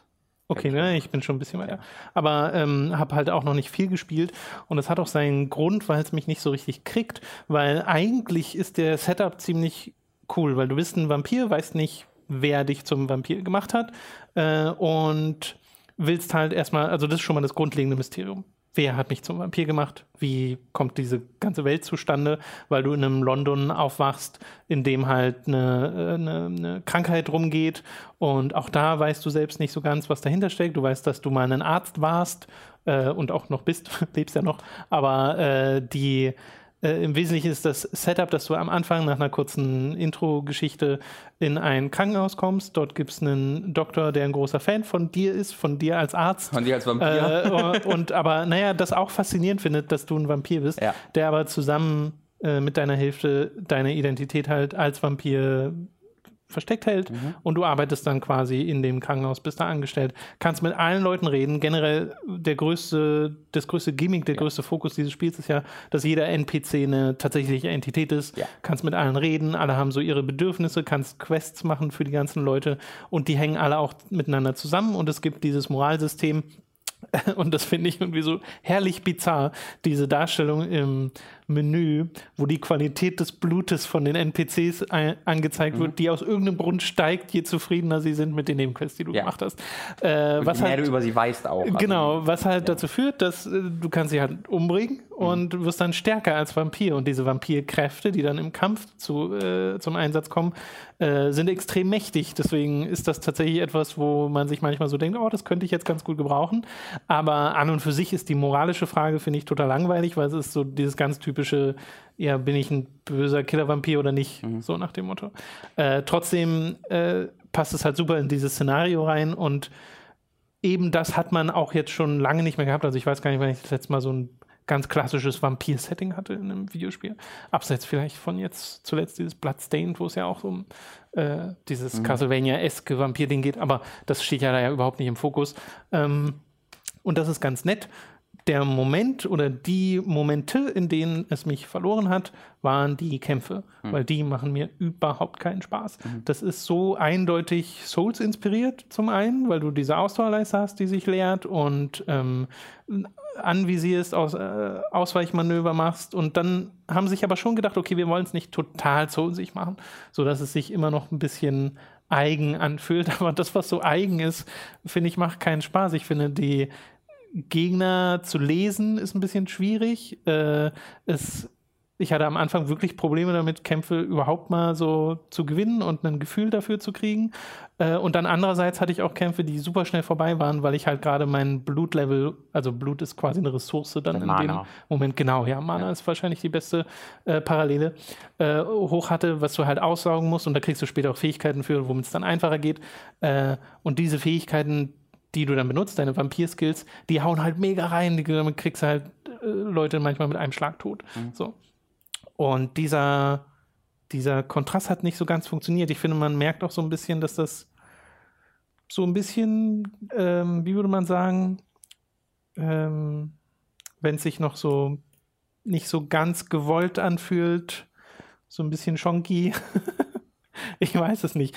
Als ob es halt von jemandem kommt, der noch nicht so oft Kampfsysteme gebaut mhm. hat, so nach dem Motto, äh, dass da irgendwie noch so die Finesse fehlt. Mhm. Ich glaube, das ist äh, der beste Ausdruck, den ich dafür finden kann. Das basiert aber natürlich alles auf einem Ersteindruck. Ich habe keine Ahnung, ob das sich mit der Zeit bessert, ob ich dann da mehr reinkomme und so. Was ich bisher gelesen habe über das Spiel, suggeriert, dass dem nicht so ist, weil ich ganz oft gelesen habe, dass Leute das Kampfsystem halt maximal okay finden. So, ich habe noch keinen gehört, der sagt, das ist das Highlight dieses Spiels. Das Highlight ist wirklich die Welt und die NPCs und die Interaktion, die da stattfindet. Aber bisher hat mich halt das Ganze nicht genug gehuckt, dass ich sagen würde, oh, ich will jetzt unbedingt beim Pyre weiterspielen. Ja, das geht mir ganz genauso. Also, ähm, das, ich muss sagen, mich hat das Kampfsystem nicht an Dark Souls erinnert, aber das ist wieder ein, äh, es ist eigentlich auch egal für den Punkt, weil ich stimme dir in allem zu, was du zum Kampfsystem sagst.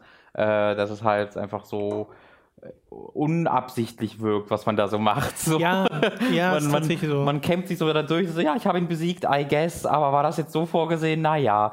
Äh, und es fühlt sich halt einfach sehr schwammig an, genau. ähm, macht nicht besonders viel Spaß. Und es fühlt sich halt so, oberfl so überflüssig an, wie ich finde, weil ich denke halt, das konzeptuell finde ich das halt wahnsinnig stark und ähm, auch toll ins Spiel implementiert, dass du halt ähm, eine sehr kleine offene Welt hast, Ja. wo jeder fucking NPC einen Charakter mit Namen, Hintergrundgeschichte und sozialem Status ist, wo du sogar in einem äh, Art Stammbaum, äh, natürlich kein Stammbaum, aber dir angucken kannst, wie er in Relation zu den anderen Genau. steht. Das ist total cool, dass du überhaupt gar keine äh, ja, Villager oder Schmied oder sonst was hast, die einfach keinen Namen haben, sondern nur eine Bezeichnung und dann sagen, hallo, mir geht es gut, sondern jeder ist wirklich ein Charakter. Das finde ich wahnsinnig toll und wahnsinnig stark und wahnsinnig äh, spannend.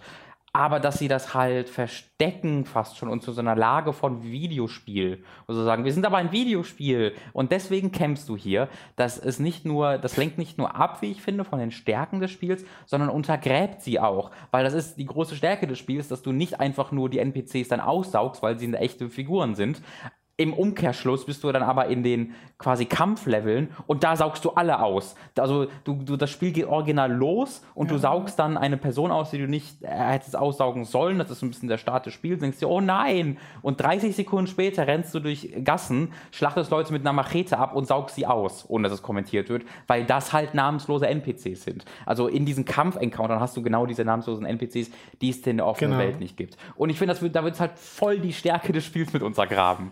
Ja, das stimmt. Es, ist, es passt nicht so recht dazu. Ich glaube, es wäre tatsächlich ein besseres Spiel, wenn sie sich ein Konzept überlegt hätten, was vielleicht ganz ohne Kämpfer auskommt, sondern einfach nur so als, einen, als eine Welt, die so ein soziales Konstrukt ist, Ja. in dem du halt durch Gespräche und ähm, andere Nebenquests dann Sachen manipulierst. Das Ding ist, dass die Gespräche, die ich bisher hatte, auch nicht immer so wahnsinnig gut waren, weil dieses Gesprächssystem, was du hast, du hast sind ja diese verschiedenen Optionen und es führt halt manchmal dazu, dass sehr unnatürliche Gespräche zu, stimmt, ja. zustande kommen, wo du merkst, dass dieser Übergang von einem Gesprächspunkt zum nächsten äh, einfach sich unglaublich ungeschickt anhört. gemerkt, ja. Und äh, das ist dann manchmal unfreiwillig komisch. Äh, Fände ich aber, wie gesagt, jetzt insgesamt gar nicht so problematisch, weil Mhm. ich den Rest äh, da interessant genug finde. Und ähm, ich wollte gerade noch was erwähnen, was mir gerade entfallen. Ach so, genau. Äh, und es gibt auch dieses eine Ding, was ich so, das war so richtig schön videospielig am Anfang. Der kann ja an kontextualisierten Punkten sich in so einen Schatten verwandeln und so an Mhm. Andere quasi? Orte dashen, genau, ist wie so ein Teleport und Ja. Mhm. das können Vampire einfach in dieser Welt. So, und dann machen sie das ernsthaft etablieren, dass er das kann und dann musst du einen Schlüssel für ein Tor finden. Und ich denke mir Mhm. Oh, so, das warum? Ich kann, doch, ich kann doch hier einfach hochdaten und darüber und die, dieses, das, das haben sie halt nicht mit bedacht beim Leveldesign, dass ich ja eigentlich überall hin kann, weil Ja. ich ja diese Fähigkeit Ja, ja. habe. Ähm, aber naja, gut, das ist mir da nochmal eingefallen. halt Das, hat mich so ja. erinnert an so typische Sachen wie Dark Souls 2, dieses Ding, oh, ich komme hier unmöglich weiter, Mhm. ich muss durch diesen Schrein, weil ich keinen einen Meter hochklettern Ja, kann. ja, ja. Das ist so, oh. Ja, es wäre auch so viel interessanter gewesen, wenn die Kämpfe draus wären, weil sie sich dann eine Konsequenz für deine bösen Taten. Also jetzt ist gerade einfach so, du bist ja, wenn du NPCs aussaugst, wirst du halt stärker, was ja geschichtlich einen negativen oder sagen wir mal in, der, in, dem, in dem World State eine negative Konsequenz hat, weil halt die Leute sterben, weil, die, weil du mehr Gegner hast und die Leute werden halt dir gegenüber feindseliger, das Spiel wird quasi schwieriger. Ähm, aber dafür hast du halt mehr Kräfte im Kampf. Äh, das ist dann für uns uninteressant, weil wir den Kampf nicht gut finden. Das heißt, du musst quasi die Geschichte so ein bisschen torpedieren, um im Kampf besser zu werden, was die Entscheidung in sich uninteressant macht. Wenn sie stattdessen sich etwas überlegen müssen, wo du quasi die Leute betrügst oder aussaugst, damit du dann aber geschichtlich andere Vorteile gewinnst. Das wäre halt so viel interessanter, Ja, ja. als das rein auf eine Spielmechanik zu beziehen, die für uns nicht interessant ist. Ja, also momentan ist meine Motivation, Vampire groß weiterzuspielen, einfach nicht sonderlich hoch. Vielleicht gibt es ja bei euch in der Community den einen oder anderen, der das schon weiter gespielt hat, der sich jetzt denkt, ach nein, ihr verpasst jetzt was ganz krasses oder generell wollt einfach nur euren Eindruck mal vermitteln. Vielleicht habt ihr da ja eine andere Perspektive. Das wäre auf jeden Fall auch spannend zu lesen. Da könnt ihr euch ja gegebenenfalls mal melden.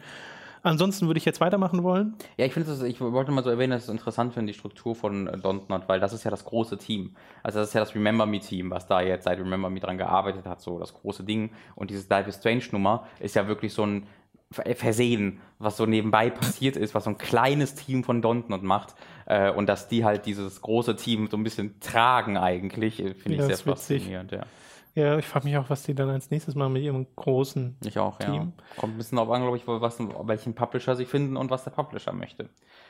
Weil für die großen Dinger brauchen sie ja externe Unterstützung. Aber ich glaube auch, so ein, Vampire braucht natürlich keine 3 Millionen Sales. Also Das das, ist natürlich, wenn sie da 500.000 von verkaufen, ist, glaube ich, Focus da schon recht happy mit. An dieser Stelle ist es wieder Zeit für eine kleine Werbeunterbrechung. Über audible.de slash könnt ihr ein kostenloses Probeabo beim Hörbuchdienst Audible abschließen und erhaltet folglich das erste Hörbuch eurer Wahl umsonst, das ihr dann natürlich auch über diesen kostenlosen Probemonat hinaus behalten könnt. Also schaut mal vorbei auf audible.de slash hooked für euer kostenloses Probeabo. Außerdem sei an dieser Stelle unser Shop bei getshirts.de empfohlen. Da könnt ihr euch nämlich Shirts, Pullover, Tassen, Mauspads und mehr mit Hooked und Time to 3 Motiven holen. Den Link dazu findet ihr in der Beschreibung und auf unserer Website. Schließlich wäre da noch unser Amazon Affiliate Link, über den ihr Spiele, Filme, Serien oder was ihr sonst noch eben gerade so braucht bestellen könnt. Und auch den findet ihr in der Beschreibung. Okay, machen wir mal weiter mit ein paar Rennspielen, angefangen mit On Rush, das wir bei der E3 schon ein bisschen erwähnt haben nebenbei und auch mal gespielt haben für eine Runde, äh, weil wir das beide sehr mögen. Das ist so ein Spiel von Codemasters, von ehemaligen Leuten hinter der Motorstorm-Reihe und, Also der Drive, Drive Club Spiel. und die Drive Club. Motorsport sagt mir gar nicht. Äh, und das ist ein Fun-Sport, ein Arcade-Racer, bei dem der Fokus aber nicht auf so klassischen Rennen liegt. Das heißt, es geht halt nicht ums Ersterwerden und sowas, sondern es geht um ganz eigene Spielmodi, zum Beispiel äh, einer der simpelsten und äh, auch ersten, den man kennenlernt, ist einer, in dem es einfach nur zählt, möglichst viel seinen Turbo zu benutzen und in den On-Rush-Modus zu bekommen, den man bekommt, indem man seinen Turbo oft benutzt und der sich dann halt langsam auffüllt. Und der On-Rush-Modus ist pro Auto, da gibt es so verschiedene Kategorien, ich weiß gar nicht, wie viel es sind, insgesamt acht oder so, ähm, ja. verschiedene Fahrzeuge, die alle unterschiedliche Eigenschaften im On-Rush-Modus haben. glaube, Manche ziehen anderen den Turbo aus, manche sorgen dafür, dass der hinter einem geblindet wird, andere wiederum geben Turbo zu Teamkameraden, denn es sind alles Teamrennen, man ist immer in einem äh, äh, Team von Ich glaube, es sind zwölf Autos auf der sechs Strecke. Leute pro Ja. Team, genau. Ähm, und es ist, es ist wirklich, der Teamfokus ist ziemlich hoch. Jetzt in diesem Modus ist er gar nicht so krass relevant, aber es gibt halt Modi, wo man zum Beispiel zusammen eine Zone einnehmen muss, die vor einem herfährt. Wirklich einfach nur so ein grün leuchtendes, rundes Ding. Mhm. Und man muss in diese Zone reinfahren. Man möchte mehr von seinem Team als vom gegnerischen Team in der Zone haben, um die Zone zu capturen. Ähm, was halt komisch ist, ist wie so ein Domination-Modus in einem Rennspiel. Ja, okay, äh, okay, und äh, solche Einfälle haben sie halt ständig, was Modi angeht. Und das ist halt super cool. Dadurch gewinnt Onrush ein sehr eigenes Feeling, allein schon vom Gameplay her. Ja, also diese, es ist halt so super, super, super billig, aber die Ansage, es ist ein Renn, es ist ein Overwatch-Rennspiel, passt irgendwie sehr gut. Also ich finde, das ist ein sehr, Ja, sehr es sind ja im Wesentlichen. Klassen, ne? Genau, du hast diese Charakterklassen, die äh, natürlich jetzt nicht so unterschiedlich sich spielen Ja. wie in einem Overwatch, das ist ja ganz klar, aber sich trotzdem schon also unterschiedliche Stärken und Schwächen haben. Du hast quasi einen Heiler in Anführungszeichen oder einen Supporter, der halt dem Gegner, wie gesagt, Genau. äh, deinem, äh, deinen Fahrern, äh, deinen Teammitgliedern Boost gibt. Ähm, aber äh, es ist natürlich dann trotzdem so schon, dass ich, du mit jedem Auto drückst halt aufs Gas, auf den Boost und versuchst möglichst äh, viel zu boosten. So, das, Genau. Da spielt es sich dann schon sehr ähnlich größtenteils. Äh, aber ich habe da sehr viel Freude dran, so zwischen den. Ich habe da jetzt nicht als eine Auto gefunden, was ich immer nehme, sondern ich wechsle so ein bisschen hin und her, weil natürlich die, ähm, die Autos, äh, die besonders viel aushalten, auch eher langsam sind und die äh, am wenigsten aushalten, die halt bei den Motorrädern, die es gibt, halt sehr schnell kaputt gehen. Äh, aber für so, naja, das ist halt bei so einem Rush-Modus, wo du halt einfach nur möglichst viel boosten musst, bringt es natürlich gar nichts, schnell zu sein. Das bringt dir einfach nichts, weil dann bist du halt vorne und hast aber vorne keine Möglichkeit, andere Gegner oder andere NPCs, die es ja auch in Massen gibt, kaputt zu machen. Dadurch hast du keine wirkliche Möglichkeit, Boost zu sammeln und dadurch kannst du nicht viel boosten. Das heißt, schnell zu sein mit so einem Motorrad bringt dir relativ wenig in dieser Situation. Im Gegensatz dazu, in diesem Modus, den du gerade, den King of the Hill-Modus, wo dieses ähm, wo es dieses Areal gibt, das du capturen musst, da bringt es ziemlich viel möglich schnell immer möglichst weit vorne zu sein, weil du dann als erster in diesem äh, Gebiet bist, äh, um das einzunehmen, bevor vielleicht ein anderer auch nur da ankommt. Äh, und das mag ich sehr, wie unterschiedlich da die taktischen Überlegungen sind. Genau. Und auch da natürlich willst du eigentlich nicht unbedingt ein Motorrad sein, weil da kannst du leicht weggekickt werden aus der Zone. Andere Seite, ja, genau. Genau, also es ist immer so diese, diese Balanceüberlegung, die da im Kopf stattfindet. Ähm, das finde ich auch, also dadurch ist es halt wirklich eine Art von Rennspiel, die ich in der Form noch nicht gespielt habe. Ja. Weil mir fällt einfach kein Vergleich ein zu Onrush. Und es hat dann auch noch diese sehr eigene Präsentation, dieses, ich weiß gar nicht, wie ich das beschreiben soll. Ich habe es, glaube ich, mal bei der Beta als so mit 2000er mhm. irgendwie Coolness. So bad it's good, würde ich es nennen.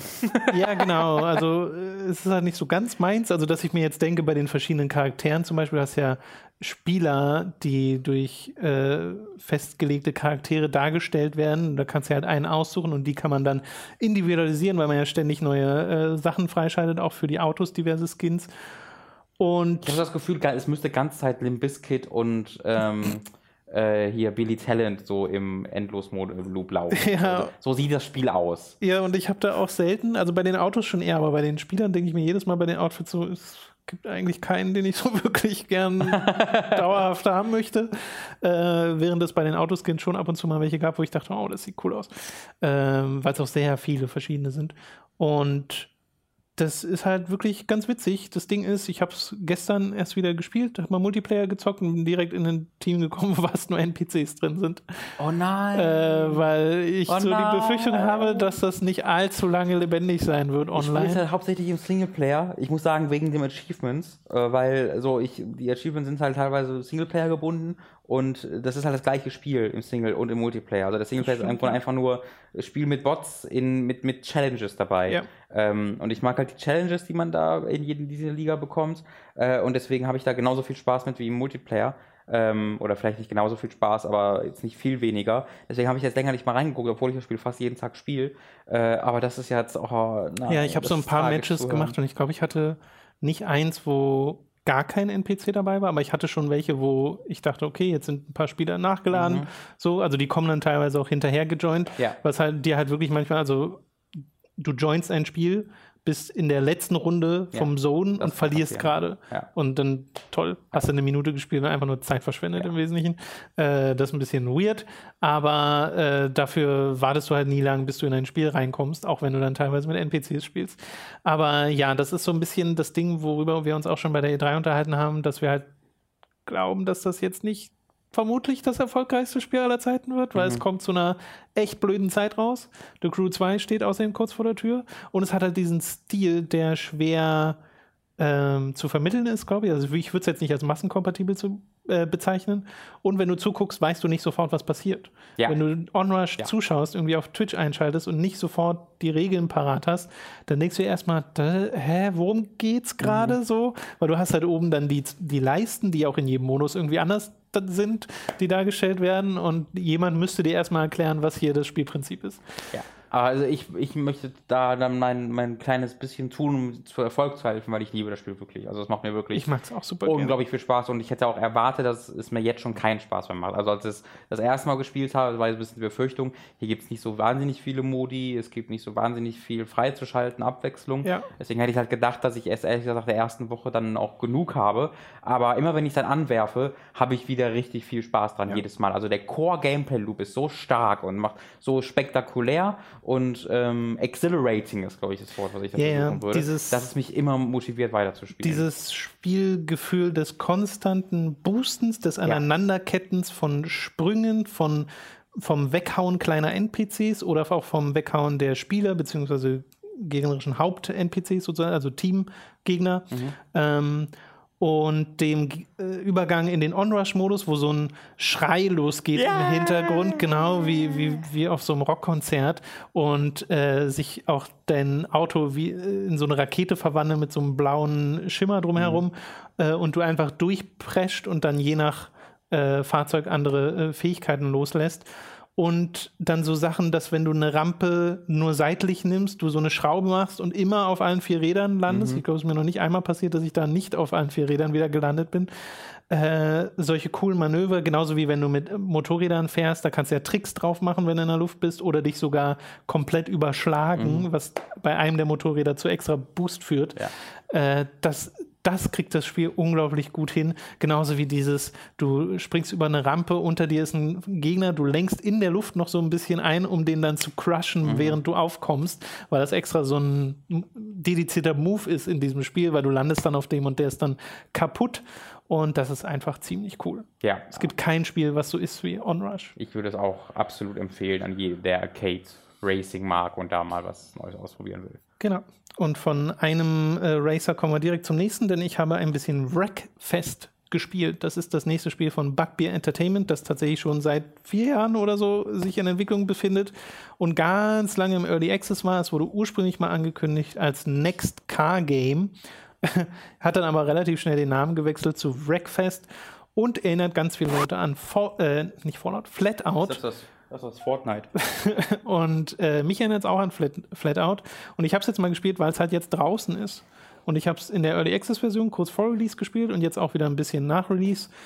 Und bin doch echt überrascht, wie gut sich dieses Spiel inzwischen anfühlt, wie gut es teilweise auch aussieht und wie es diese, ähm, diese, diese Crash-Philosophie aus Flatout übernimmt, dass du eben, wenn so ein ganzes Pulk an, an Autos in eine Kurve sich reinlehnt, du derjenige bist, der sich nicht in die Kurve reinlehnt, mhm. sondern von hinten volle Kanne reinprescht und die wegcrasht und dass das halt ermutigt wird und nicht bestraft. Ja. Weil das ist ein Spiel, das setzt auf Kontakt. Jetzt in der Release-Version, das ist mir im Early Access nicht aufgefallen. Ich glaube, da gab es das entweder noch nicht oder ich hatte einfach Pech.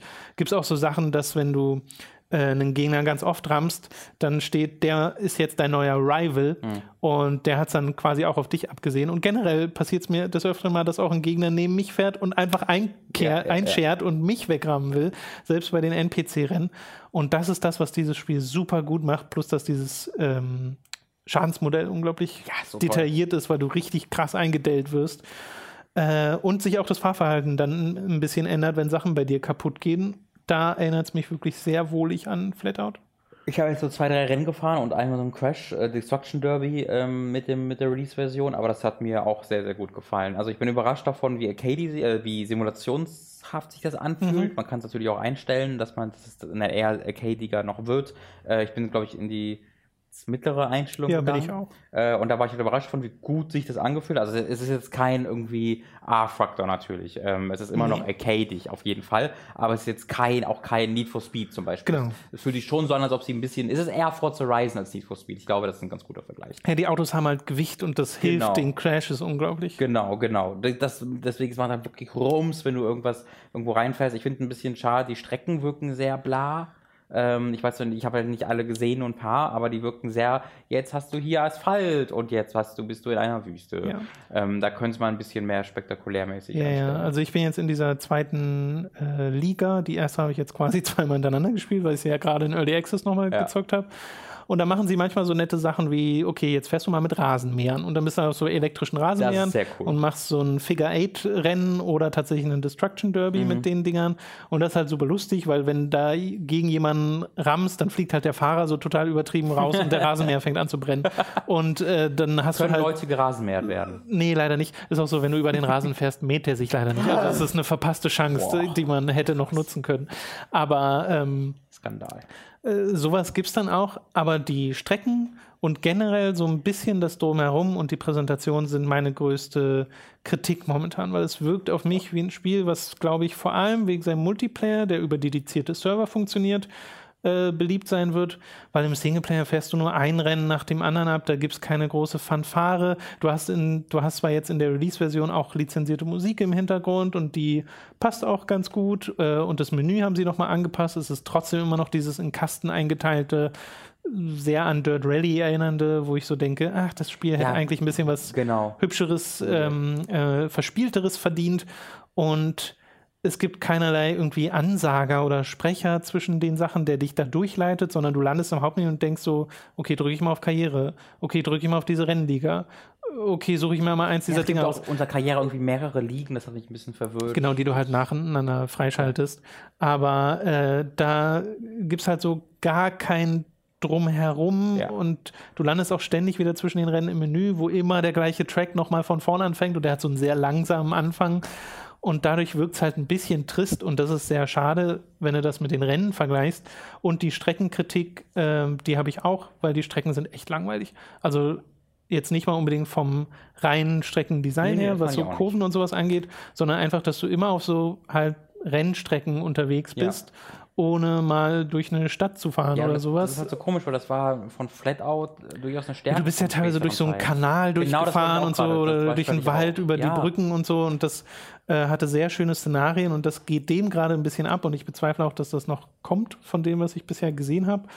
Äh, also da, ich weiß nicht, was, wo da in der Vielleicht- Entwicklung diese Entscheidung getroffen Vielleicht ist wurde. das wirklich so ein bisschen dieses Ding, wir wollen eine realistischere Destruction Derby-Ding angeben. Das kann sehr halt gut sein, weil diesen ich hab- Anstrich hat's. Es hat ja auch keinen Crash-Modus, so wie Flatout hatte. Nee, genau. Leute, also vielleicht wollten sie ein bisschen das realistischer gestalten, was ich halt schade finde. Das ist aber zumindest kann man dann sehen, wo sie hin wollten. Aber es, ich finde schon, dass es schon ein bisschen im Konflikt steht mit halt dem Fun-Faktor, den das Spiel auf Genau, weil du hast ja auch hier nicht irgendwie diese einzelnen Autos mit ihren festen äh, Werten, Ja. sondern du baust dir dein Auto aus, tunst das hoch Mhm, okay. und so kannst. Also äh, schaltest du gar kein neues frei, oder? Wie ist doch, das? doch, natürlich. Also du schaltest auch neue Autos frei und die haben auch eigene Eigenschaften. Nur ist es jetzt nicht so, dass es halt irgendwie 18 feste Autos gibt und an denen kannst du nichts machen oder so. Okay. Sondern du hast diverse neue Wagen, da gibt es optisches und äh, Performance-Tuning Mhm. und das machst du halt zwischen den Rennen dann entsprechend, nutzt du deine Credits, die du da freispielst. Äh, und das ist auch ganz nett, hat jetzt bei mir nicht zu großen Motivationsschüben äh, geführt, aber mein Kern, weshalb ich das Ding halt anschmeiße, ist, weil ich die coolen Crashes sehen will. Ja. Und äh, das macht's halt mit am besten. Also hatte ich schon lange nicht mehr so ein Spiel, wo ich so dachte, oh, das Crashen ist so gut und Ja. dass du dann halt so eine halb zerdrückte Kiste bist, die noch gerade so über äh, die Derby-Strecke fahren kann äh, und dann im Last Man Standing gerade so gewinnst oder so, das ist schon ganz lustig. Es kommt im Oktober oder November für Konsolen raus, weiß ich nicht mehr ganz genau. Ähm, Okay. da, da freue ich mich dann auch drauf, weil das kann, kann auch sehr cool sein. Hat halt leider auch auf PC zumindest keinen Splitscreen, was es, äh, ich sehr vermisse, muss ich zugeben. Weil auch, mit- auch auf dem PC spielen ja so viele Leute mit Controller mittlerweile, das wäre eigentlich ähm, kein Problem. Äh, und man muss halt einfach gucken, dass man sich dann den Flatout 1 und 2 Soundtrack im Hintergrund startet. Ja, Damit wahrscheinlich. man äh, schlechte Rockmusik äh, cool, also recht Hey. gute, gute schlechte Rockmusik. Ich meine das positiv, ich habe daran sehr viel Freude. Betagte Rockmusik. Betag, betagte, amüs heute amüsant wirkende Rockmusik. Genau. Das klingt gut, oder? Okay. Gut, äh, wir hatten ja vorhin schon mal Don't Not mit äh, Vampire und kommen da jetzt nochmal zu diesem Entwickler zurück, beziehungsweise eigentlich auch nicht, weil du hast Life is Strange Before the Storm gespielt so, und das ja. kommt ja von jemand anderem. Deck 9 sind das, sind Amerikaner tatsächlich. Genau, und du hast schon mal über die erste Episode gequatscht und so und äh, meintest, du bist jetzt durch. Äh, das sind drei. Es sind drei Episoden, es gibt noch eine Bonus-Episode, die aber dann eine davon Okay. unabhängige Geschichte erzählt. Äh, ich glaube, das ist, das ist ähm, nochmal, spielt nochmal Jahre vor Before the Storm, wenn ähm, Max umzieht. Max befindet ja in Before the Storm gar nicht statt. Äh, die ist ja da schon längst weggezogen, lange Zeit, und Chloe fühlt sich ein bisschen alleingelassen. Und ich glaube, das ist das letzte Mal, die Bonus-Episode, dass sich quasi Chloe und Max als Mädchen äh, treffen äh, und quasi verabschieden. Ähm, und das, die werde ich auch noch spielen. Aber äh, die, wie gesagt, die läuft so ein bisschen unabhängig vom, vom Rest, wo es halt, habe ich ja schon erklärt, um äh, Rachel und um Chloe geht, was ich in der ersten Episode bereits sehr berührend fand und toll und einzigartig, wie diese Beziehung ähm, dargestellt wird. Hatte in der ersten Episode noch ein bisschen das Gefühl, als ob die einem die Wahl geben wollen, als ob, ob man hier eine Beziehung eingeht oder auf freundschaftlicher Ebene geht. Ist es aber nicht. Man kann nur entscheiden halt, wie man das macht. Also eine Beziehung wird so oder so. Und das finde ich auch gut so, weil alles andere wäre weird gewesen. Wenn ich da gesagt nein, nein, Ja, wir sind nur Freunde, so, nee, es ist so offensichtlich, dass da, dass diese Charaktere so zusammenpassen und äh, das auch so geschrieben ist, die Geschichte, dass es hier eine Liebesbeziehung gibt. Ähm, Deswegen, äh, das, das, das finde ich sehr gut, dass sie dann doch da auch konsequent draufgehen. Und es gibt wirklich eine wirklich große Menge an wirklich wunderschönen, an tragischen äh, Szenen mit diesen beiden Charakteren. Ähm, das, also das habe ich halt selten gesehen in Videospielen, wo eine Bezie Liebesbeziehung zwischen äh, zwei irgendwie Teenager-Mädchen so dargestellt wird und das halt rein auf so eine emotionale Ebene gehievt wird und nicht irgendwie äh, zur, zur Belustigung da ist oder halt für eine männliche Zielgruppe, sondern einfach hier hast du diese Beziehung und du begleitest die und das fand ich sehr berührend und neu und toll. Ähm, es ist auch, wie ich finde, eine ganze Ecke besser geschrieben als Life is Strange. Life is Strange hat ja dieses Also ist, ich finde ja, Life is Strange ist, wenn es nicht gut geschrieben ist, immer noch sympathisch. So, also ja. es ist ab und zu so ein bisschen so, ah, du merkst, dass da französische Weise waren, aber irgendwie ist es trotzdem sympathisch. Äh, bei, bei Before the Storm ist es jetzt da so, dass zum Beispiel Ashley Birch mit als Writerin gearbeitet hat und es ist halt ein amerikanisches Writer-Team äh, und das merkst du, dass die Dialoge sehr viel natürlicher sind, ähm, äh, sehr viel, auch ab und zu Anspielungen machen auf die ab und zu etwas hakeligen Dialoge aus Life is Strange. ähm, ich glaube, die größte Stärke für mich in Before the Storm ist tatsächlich äh, Chloe. Äh, weil ich finde, Chloe ist ein deutlich besserer Hauptcharakter als Max. Äh, für mich so ein deutlich interessanterer Hauptcharakter. Max hat sich ja so ein bisschen, äh, ist ja so ein bisschen ein passiver Protagonist gewesen, in dem Sinne, dass sie so mitgezogen wurde in die Ereignisse. Es ging ja eigentlich auch tatsächlich in der Geschichte von Life is Strange hauptsächlich um Chloe, darum, wie sie versucht herauszufinden, was mit Rachel passiert ist und dann alle Sachen, die noch drumherum passieren. Würdest du mir da zustimmen?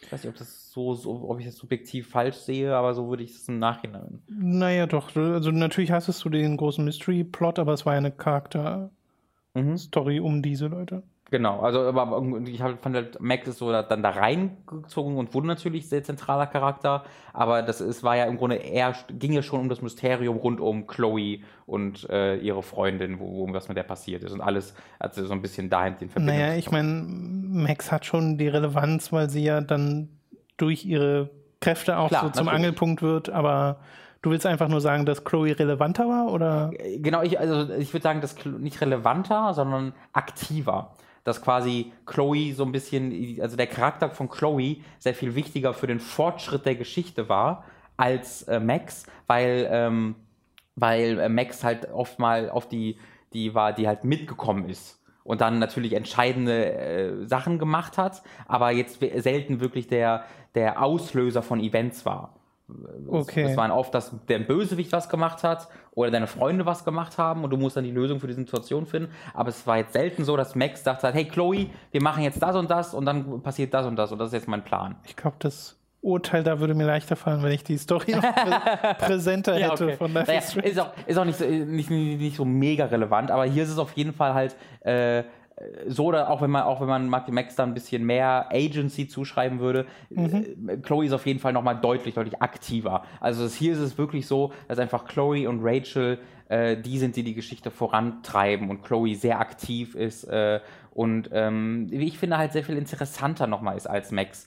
Äh, Max war halt, ne, die, die, ja, die, die hat so ein bisschen Konflikt gehabt, innere Konflikte darüber, dass sie halt weggezogen ist und Chloe allein gelassen hat, aber der ging es ja eigentlich schon ziemlich gut und ja, das war halt interessant durch ihre Umgebungen. Chloe ist, wie ich finde, einfach wenn du alle, alle Plots und alle Charaktere um sie herum ausklammerst, ein interessanterer Charakter, weil sie halt so viel mehr Konflikt erlebt hat in ihrem Leben und auch dann auch hier erlebt. Also Before the Storm spielt halt zu einer Zeit, wo David gerade ähm, sehr, also der feste Freund wird von, von ihrer Mom und das ist halt, allein das ist schon eine sehr, sehr interessante Geschichte. Und man muss dann natürlich so ein bisschen damit leben können, dass Chloe halt ein Teenager ist und halt manchmal auch einfach ihre Mama nicht, die, die, die, die sehr, sie einfach nur sorgt und das Beste für sie will. Und sie antwortet halt manchmal nicht auf Texte von ihr, obwohl das einfach eigentlich kein Problem wäre, weil sie halt ein rebellischer Teenie ist. So. Mhm. Damit muss man schon klarkommen, dass jetzt Chloe halt nicht dieser perfekte Mensch ist. Ähm, aber das finde ich halt, fand ich halt sehr, sehr gut und deswegen äh, hat mir Before the Storm womöglich sogar mehr Spaß gemacht als ähm, Life is Strange, obwohl das ein bisschen, und das ist eine sehr traurige Parallele zu Life is Strange, die letzte Episode verkackt es wieder so ein bisschen. Also nicht so schlimm wie Life is Strange, weil bei Life is Strange war es ja auch spielerisch richtig schlimm mit diesen Stealth-Sequenzen. Äh, das ist hier nicht das Problem, aber erzählerisch ähm, wirkt es hier so, als ob in der letzten, als ob es eigentlich eine fünf-Episoden-Geschichte war, aber in der dritten Episode, oh. die schnell zum Ende kommen müssen. Äh, und da passieren so Dinge, wo ich halt dachte, ist das gerade eine Traumsequenz? Weil das so nie, un, wenig nachvollziehbar war, was gerade passierte, äh, dass es so unrealistisch wirkte und so gebrochen hat mit dem Storytelling von vorher, ähm, dass ich erst dachte, es wäre eine Traumsequenz, war es dann aber tatsächlich nicht. Ja, es verliert dann so ein bisschen seine, es verliert dann sehr seine Subtilität, es wird sehr zu, ähm, schwarz-weiß, äh, mit so Andeutung, es gab vorher so angedeutete Nebensplots, wo ich mir so, ah, okay, mal gucken, wo das hingeht. Und das geht dann tatsächlich äh, dahin, wo ich dachte, aber halt viel zu schnell und dann viel zu extrem. So, da, da wirkt es dann fast so ein bisschen David Cage-mäßig, weißt du, wo du einen kleinen Hinweis für hast und plötzlich Okay. explodiert es einfach in eine riesige Ladung von Emotionen und Stereotypen. Also der Aufbau fehlt dann. der einfach, Aufbau ja. fehlte da ein bisschen, genau. Und das ist ein bisschen schade. Ähm, was ich auch schade finde, ist, es ist nicht dieser ähm, Verknüpfungspunkt zu Before- Life is Strange, den gibt's nicht. Also du hast hier nicht die, die Geschichte, wie Rachel quasi irgendwie auf die schiefe Bahn gerät oder wie, wie das passiert, sondern du hast ein wunderschönes Happy End tatsächlich sogar in die, oder nicht wunderschön, das kommt auch ein bisschen auf die Entscheidung, aber du hast trotzdem ein Happy End insgesamt. Ne? Es ist eigentlich alles relativ gut. Und dann gesagt, ja, dann passieren die ganzen anderen Sachen. Ignoriere das mal. Also das finde ich halt ein bisschen schade, dass äh, die Geschichte da so die, zu früh ihr Ende findet und mit die interessantesten Dinge, ne, die auch mit Rachel passiert sind, dann so ein bisschen ignoriert werden. Äh, sondern es, ich kann es aber auch verstehen, weil es hier wirklich einfach gehen soll um die Beziehung zwischen Chloe und Rachel und um vor allem das Kennenlernen zwischen Chloe und Rachel. Ja. Und dass das dann alles nicht so wunderbar endete, sogar ganz im Gegenteil, ähm, ist so ein bisschen nicht der Punkt des Spiels. Als Fan von Life is Strange hätte ich mir aber schon gewünscht, dass diese Lücke gefüllt wird, weil sie so ein bisschen in Konflikt steht mit Before the Storm. So wie Before the Storm endet, erscheint es weird, dass dann Life is Strange die Konsequenz daraus ist. Weißt du? Also wäre es dann komisch, wenn jetzt jemand neu zur Reihe ist und erst das spielt und dann Life is Das Strange? wäre super weird. Das wäre so, auch weil ja Max und Chloe, und das ist eher optional als äh, in Before the Storm, aber Max und Chloe können ja auch eine Liebesbeziehung in gewisser Weise eingehen. Das ist nicht lange, lange nicht so explizit wie in Before the Storm, aber das äh, eines, also das geht ja schon in diese Richtung, auch ziemlich bewusst in Life is Strange. Und das war so ein Gedanke, den ich die ganze Zeit hatte, weil ich mir dachte so, diese Beziehung zwischen Rachel und Chloe wirkt so viel nachvollziehbarer und echter und die haben so viel mehr Chemie, dass es so ein bisschen diese Beziehung, die Chloe und Max aufbauen, entwertet hat für mich im Nachhinein. Also es ist tatsächlich schon so, dass diese Spiele nicht so gut zusammenpassen im Endeffekt, wie ich mir das gewünscht hätte. Aber ich will das ehrlich gesagt dem wirklich tollen Storytelling von Before the Storm nicht so richtig anlasten. Okay. Äh, also es ist nicht so ein perfektes, jeder muss das spielen. Ähm, aber ironischerweise, gerade wenn Life is Strange nicht gespielt hat, ist das, ist das richtig toll. Also und je, andererseits, jeder, der Strange gespielt hat, wird eigentlich auch das mögen, weil es halt das Normale ist in einem besser geschriebenen Spiel. es ist eine, ein seltsames Produkt. Ich wollte gerade sagen, das ist, ist irgendwie merkwürdig. Hat Ja. man auch nicht so oft, Ja. dass so ein Prequel dann von anderen Leuten gemacht wird und Ja, dann ja. schon passt, aber irgendwie auch nicht so ganz Wirklich. äh, weird. Ich bin aber sehr froh, das jetzt nachgeholt zu haben, ähm, weil ich dachte ja einfach, es ist eine schlechtere Version von Life is Strange und ich würde sagen, das ist auf keinen Fall. Okay, Dafür ist es zu anders. Okay. Ja, sehr schön. Ähm, dann hätten wir das äh, und kommen zum letzten Spiel für diese Woche, nämlich Street Fighter 30th Anniversary Collection, ähm, die ich jetzt auch nicht, äh, nicht mega viel Zeit mit verbracht, aber doch ein bisschen, weil äh, mich Street Fighter ja schon interessiert und ich habe vier sehr viel gespielt und ich habe fünf äh, zu Release sehr viel gespielt und ähm, habe mir das jetzt mal angeschaut, wo ja wirklich diverse Street Fighter Produkte drin sind. Erst irgendwie 20.000 Mal Street Fighter 2 in verschiedenen Varianten äh, mit ihren äh, Hyper- und Ultra-Versionen äh, und dann aber vor allem, und das fand ich halt viel interessanter, die Street Fighter Alpha-Serie und die Street Fighter Third Strike-Serie. Also das ist das Aktuellste, was da drin ist. Äh, Third Strike ist quasi das aktuellste Okay. und das ist von 2003 oder 2004 Okay, oder so. okay. Also ist schon etwas älter. Es gab ja eine sehr lange Pause in Street Fighter zwischen der letzten 2D-Version und Street Fighter 4. Hm. Äh, und da war halt auch so diese Fighting Game Community Ja, so ja, ein bisschen tot. tot. Und Street Fighter 4 hat das ja extrem wiederbelebt.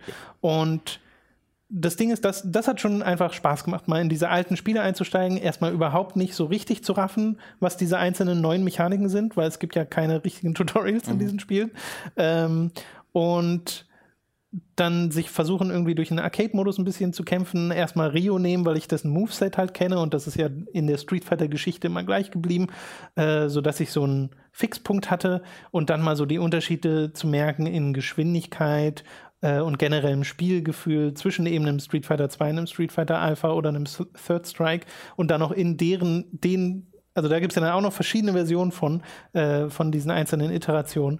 Und das ist weird und auch ein bisschen überfordernd gewesen. Aber was ich halt super cool fand, war mal zum Beispiel in Street Fighter Alpha Rose zu spielen, die in Street Fighter 4 mein Ha- Main war sozusagen, mit der ich am meisten gespielt habe, weil es mit der unheimlich viel Spaß gemacht hat, gegen äh, Shoto-Klone zu äh, zocken, also gegen Rio oder Ken oder so, weil ihr ganzes Moveset quasi darauf ausgelegt war, Shiryukens und Hadokens zu bestrafen.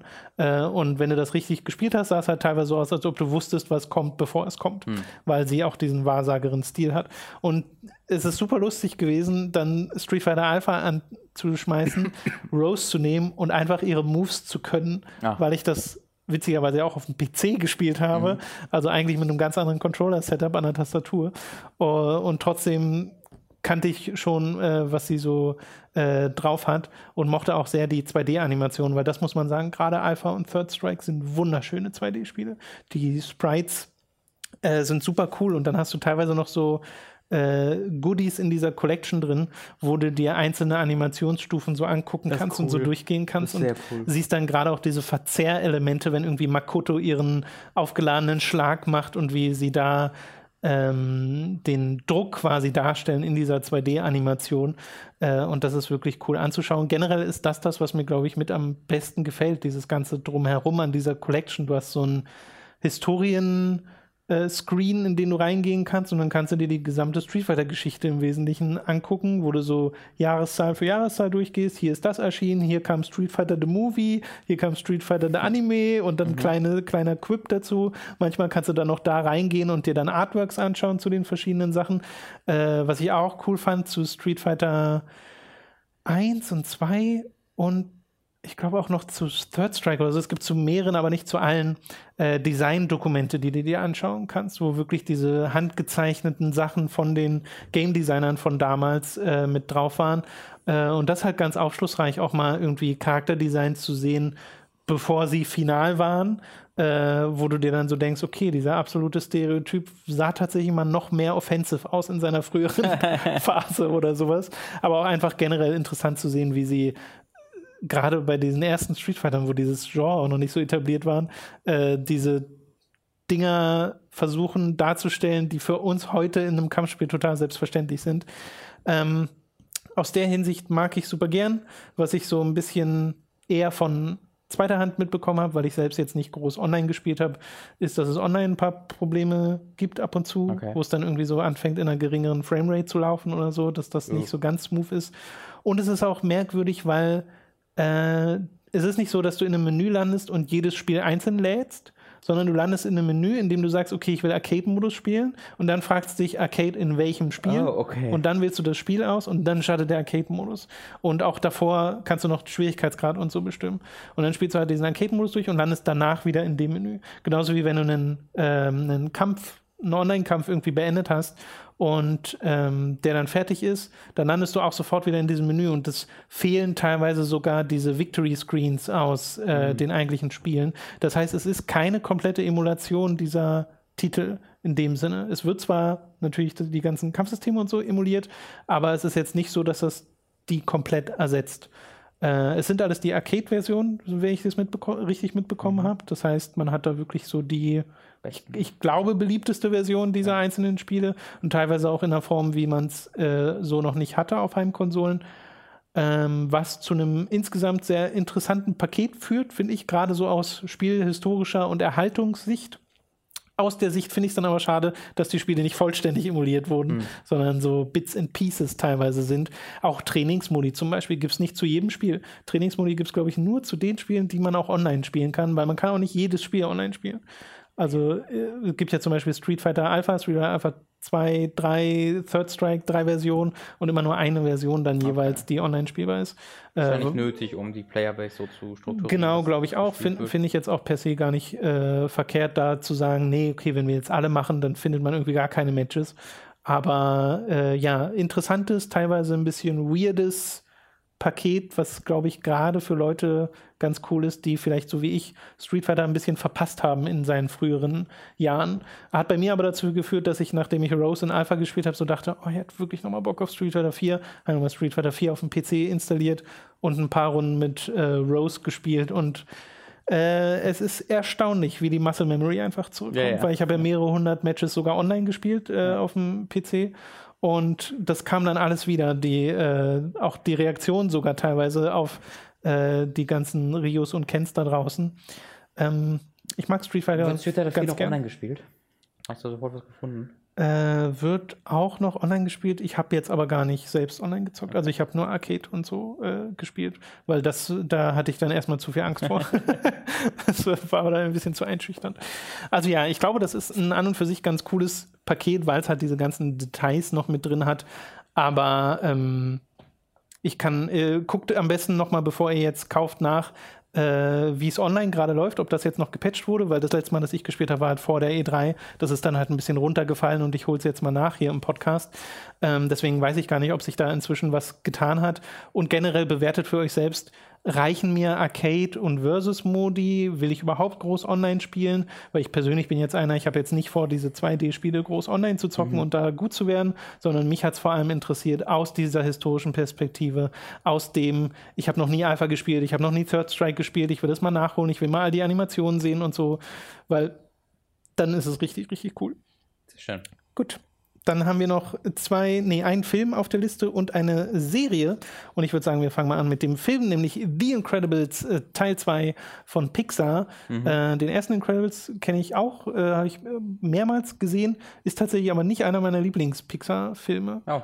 Ja, äh, auch, auch, wenn ich den insgesamt doch noch sehr mag. Ich habe den halt ähm, am Tag vor der PV äh, nochmal geguckt. Oh, ähm, okay. Einfach weil Up ich, to speed. Genau, ich wollte nochmal, okay, mich einfach nochmal daran erinnern, ähm, wie ich den finde hier aktuell und vor allen Dingen aber auch, auch zu lang.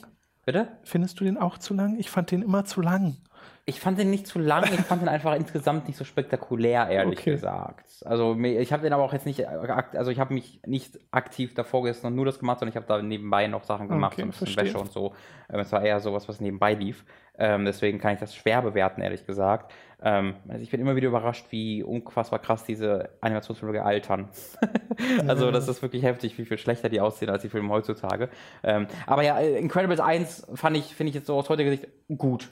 So, fand ich okay, unterhaltsam, aber jetzt muss ich sagen, nicht so richtig geil. Ähm, den zweiten Teil allerdings schon. Also der hat mich richtig umgehauen im Kino. Sehr, da war ich auch gut. überrascht von, weil ich habe ehrlich gedacht, ich bekomme so ein Feel-Good-Movie und that's it. Aber ähm, welche Geschichte der Film erzählt, hat mich sehr überrascht. Wie er sie erzählt, hat mich sehr überrascht. Und was für absolut sensationelle Actionsequenzen dieser Film hat. Meine Güte. Also, ich habe wirklich eine Actionsequenz, gab es hier in einem Film, wo ich mich gefühlt habe, kurzzeitig, natürlich nicht über den kompletten Film, aber kurzzeitig, wie in Mad Max Fury Road. Wo ich so richtig mitge... Oh. Wo ich so... Weirder Vergleich, aber ich weiß, was du meinst. Ich meine, vom, von der, vom, vom, der Art und Weise, wie mich die Action mitgenommen ja, hat. Ja. Bei, bei Fury Road waren wir am Ende wirklich so meine Fresse. Also da warst du wirklich fertig mit der Welt. Und es gab eine Actionsequenz in diesem Film, die, als die endete, habe ich so puh, laut durchgeatmet, weil ich so richtig mitgerissen wurde. Äh, das fand ich hervorragend, aber auch erzählerisch und vom Humor her kann der Film wirklich richtig, richtig was. Also es ist eine tolle Weiterentwicklung. Es ist nicht einfach nur eine Kopie von Incredibles 1, sondern sie haben sich äh, gefühlt wirklich genau angeguckt, okay, was haben wir gemacht in 1 und wie können wir mit diesen Charakteren was anderes machen. Ähm, zunächst einmal, also das haben sie im Grunde, die zentrale Idee ist, äh, der Mr. Incredible ist jetzt nicht mehr der Star der Show, sondern er wird gezwungen, zu Hause zu bleiben mit der Familie, mit den Kindern. Er wird mhm. gezwungen, quasi seine Heldentaten als immer, immer im Mittelpunkt zu stehen, aufzugeben. Und äh, Elastic Girl, seine Ehefrau, wird, die, äh, wird der Held, der quasi in der Öffentlichkeit steht. Äh, und er ist, ist, halt gezwungen, zu Hause zu bleiben und mit den Kindern zu, äh, mit, zu arbeiten, sag ich mal. Äh, dem, der Schule, sich zu kümmern. Sich zu kümmern, in der Schule zu helfen, sich um das Baby zu kümmern. Äh, und dort gibt es dann einfach so super A, natürlich lustige Situation, weil du halt diesen Charakter hast, der noch nie sich dediziert um seine Kinder gekümmert hat, weil das immer so ein bisschen die Sache der Frau war. Und er muss jetzt den bei, bei den Hausaufgaben helfen, kann das nicht, musste auch seiner pubertierenden Tochter bei Dating-Geschichten helfen, kann das nicht. Und muss, seinem, mit, muss damit klarkommen, dass sein kleines Baby offensichtlich die, die mächtigste Superheld ist, den es so gibt ever. Okay. Äh, und die entdecken, das ist ja auch kein Spoiler, das ist ja am Ende ja, des, äh, der ersten Films, dass er plötzlich 15 verschiedene Superkräfte zeigt und das ist natürlich auch ein zentraler Teil dieser Geschichte hier. Ähm, und darum muss er sich halt alles alleine kümmern und das ist so ein, ich bin selbst kein Vater, aber ich glaube, das ist eine sehr schöne, äh, nachvollziehbare Darstellung des, des, des Elterndaseins, wenn du als äh, neue, also für ihn ist das ja wirklich so eine neue Erfahrung, ähm, also wenn du als Elternteil äh, so da reingeschmissen wirst, so jetzt kümmere mich mal um diese, um diese, um diese Kinder. Äh, und das ist, das wirkte sehr nachvollziehbar und schön und herz, herzensgut, aber auch wieder auch tragisch ein bisschen und lustig, äh, wie das Pixar immer so macht. Das ist so ein, so ein richtiges Pixar-Ding, dass du alle Emotionen fühlst äh, und äh, dass du einfach Freude daran hast. Und dann hast du aber auch Elastic Girl, die so ein bisschen für die Action zuständig ist. Mhm. Und ich muss sagen, das fände ich so, wenn ich so eine Kritik nennen muss am Film, ist, wäre das meine Kritik, dieser ähm, Superheldenplot, den, es gibt einen, natürlich auch einen sehr klassischen Superheldenplot im Hintergrund, der ist halt sehr vorhersehbar und das ist so ein bisschen die Seite, die Elastic Girl halt durchzieht. Äh, ihre, ihre Sequenzen sind für die erste Hälfte des Films sehr altbekannt, ähm, cool präsentiert, sehen toll aus, aber nicht so lustig, weil es vor allem Action ist und du weißt die ganze, ich zumindest wusste und ich glaube jeder andere, der immer schon mal Film gesehen hat, wird auch wissen, wo es hinführt, was der Twist ist, das ist sehr offensichtlich. Äh, und irgendwann wird es natürlich zusammengeführt und dann ist es auch wieder absolut hervorragend. Ähm, also einer der besseren Pixar-Filme, würde ich sagen, von den letzten Jahren. Ähm, ich habe Coco noch nicht gesehen und freue mich da sehr. Also ich hatte da genauso viel Spaß mit wie sowas wie Inside Out, den ich ja auch sensationell okay. fand. Ähm, würde ich sagen, also ich würde, guckt euch den alle an, wenn ihr einfach auf einen tollen Film steht, euch zurücklehnen wollt und äh, begossen werden wollt von guter Unterhaltung. War, ich habe mich einfach toll gefühlt danach, was auch eine, vielleicht eine Konsequenz daraus ist, dass ich den geguckt habe, nachdem ich, ähm, die, nachdem wir Detroit durchgespielt haben und dann habe ich einen Tag später äh, Jurassic World Fallen Kingdom geguckt ja. und dann zwei Tage später Incredibles und das wirkte wie so eine, wie so eine Kur, weißt du, so eine, so eine Reinigung, so, ah, cool. So sieht ein guter Film aus. Ich habe es schon fast wieder ja, vergessen. Tolle Dialoge, Monologe. Also das Baby, Jack Jack heißt er ja, ist wirklich das absolute Highlight in diesem Film. Was sie mit ihren Powers machen und aber auch ähm, körperliche Comedy, weil dieses Kind kann natürlich nicht reden und wie es dann ihre, seine, seine Stimmungen präsentiert, ist halt sehr körperlich und da hat natürlich Pixar mit ihrer äh, übertriebenen Animation, ja, ja. die ja nicht menschlich ist, aber schon menschlich, äh, so ein bisschen das Three Stooges mäßig, so sehr viel zu bieten. Also es war toll, toll, toll, toll, toll, toll. Sehr gut. Ja. Äh, kannst du ähnlich euphorisch über Legion reden? Das kann ich zum Glück, ja. Ich bin richtig happy gerade, weil ich so viele tolle Sachen konsumiere. Sehr gut. Äh, ich habe tatsächlich gerade gestern äh, Legion äh, zu Ende geguckt. Ähm, falls ihr das ebenfalls gucken wollt, äh, guckt euch mal Sky Ticket näher an. Äh, da, die haben das in Deutschland exklusiv. Die elfte Folge der zweiten Staffel lief gerade und äh, ich bin äh, so ziemlich hellauf begeistert tatsächlich. Ich habe ja schon mal über die erste Staffel erzählt und die ist so ein bisschen, die hat keine, die hat einen Plot. Es geht darum, halt einen Bösewicht äh, zu identifizieren oder herauszufinden, gibt es überhaupt einen Bösewicht? Wer, wer, könnte der Bösewicht sein? Wo ist der Bösewicht? Was ist der Bösewicht? Ich sag's nochmal kurz, was Legion äh, ist. Entschuldigung, ganz, ganz guter Punkt. Legion äh, ist ein Charakter, also Legion als Charakter ist ein Charakter aus den X-Men. Ähm, und äh, das, der ist ein sehr, sehr, sehr, sehr, sehr, sehr, sehr, sehr mächtiger Charakter. Ähm, und ähm, mehr weiß ich im Rahmen der, der Comics nicht über ihn. Äh, innerhalb dieser Serie wird er halt als jemand ähm, eingeführt, der in einem Mental Asylum äh, sitzt, in irgendeiner äh, Orga nicht Organisation, aber in, halt in einer Institution, äh, die sich um äh, Menschen mit mentalen Störungen kümmert, äh, weil halt er mentale Kräfte hat. Fragezeichen, weil das ist so ein bisschen das Thema dieser, dieser Serie, dass äh, du so ein bisschen herausfindest, okay, ähm, sind das, ist es bei ihm einfach nur so, dass er äh, einfach nur diese Kräfte hat und deswegen Gedanken von anderen Leuten lesen kann, Telekinese, er kann im Grunde alles. Er ist so ein übel, übermächtiger Mutant. Äh, und deswegen wurde das fehlinterpretiert als mentale Störung oder hat er vielleicht eine mentale Störung und das ist alles gerade eine Vorstellung von ihm oder hat er einfach beides? Er ist ein Superheld, mhm. aber hat trotzdem auch die Störung, weil er hat halt viel Scheiße durchmachen müssen, vor allem auf mentaler Ebene, äh, aufgrund dieser, aufgrund dieser Superkräfte. Also sind die, haben, die, haben die sich diese, hat sich diese Krankheit entwickelt parallel zu seinen Superkräften. Äh, und da gibt es halt keine eindeutigen Antworten drauf, aber in dieser zweiten Staffel geht es sehr konkret darum. Äh, du hast teilweise immer wieder Punkte, wo die Geschichte in der zweiten Staffel pausiert und ein und äh, dir so, ähm, habe ich glaube ich schon letztes Mal gesagt, die so PSAs, äh, Public Service Announcements präsentiert werden von John Hamm ähm, eingesprochen, die dann darüber, einfach darüber reden, was ist eine Delusion, was ist Mass Panic, was also einfach so Konzepte werden die erklärt, mhm. aber unglaublich interessant auf einer visuellen Ebene äh, und dann macht, geht das quasi zu Ende und dann geht die Serie weiter und du musst halt selbst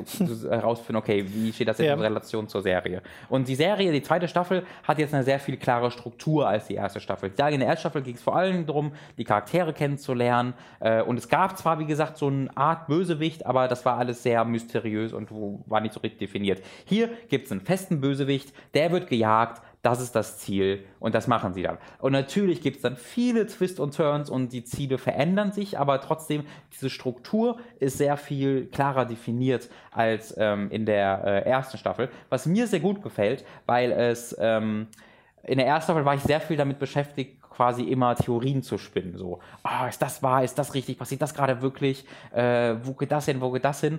Ähm, in dieser Staffel, in der zweiten Staffel konnte ich mich sehr viel mehr auf die Charakterentwicklung konzentrieren, weil es immer noch, es ist sogar, würde ich sagen, es, es kann sich sehr viel abgefahrener präsentieren als die erste Staffel noch weil die Geschichte ein bisschen einfacher zu verstehen ist. Wenn die sich so präsentiert hätten in der ersten Staffel, wie sie sich hier präsentieren, hättest du gar nichts mehr gehabt in der ersten okay. Staffel. Und das ist schon, es ist wirklich schon jetzt schon ein, alles ein großer Mindfuck, diese Serie. Aber dann hättest du wirklich gar nichts mehr verstanden. Und diese etwas klarer strukturierte Geschichte erlaubt es ihnen, noch verrückter zu werden äh, in ihrer Präsentation, in ihren Zeitsprüngen, in ihrer Charakterisierung, alles Mögliche.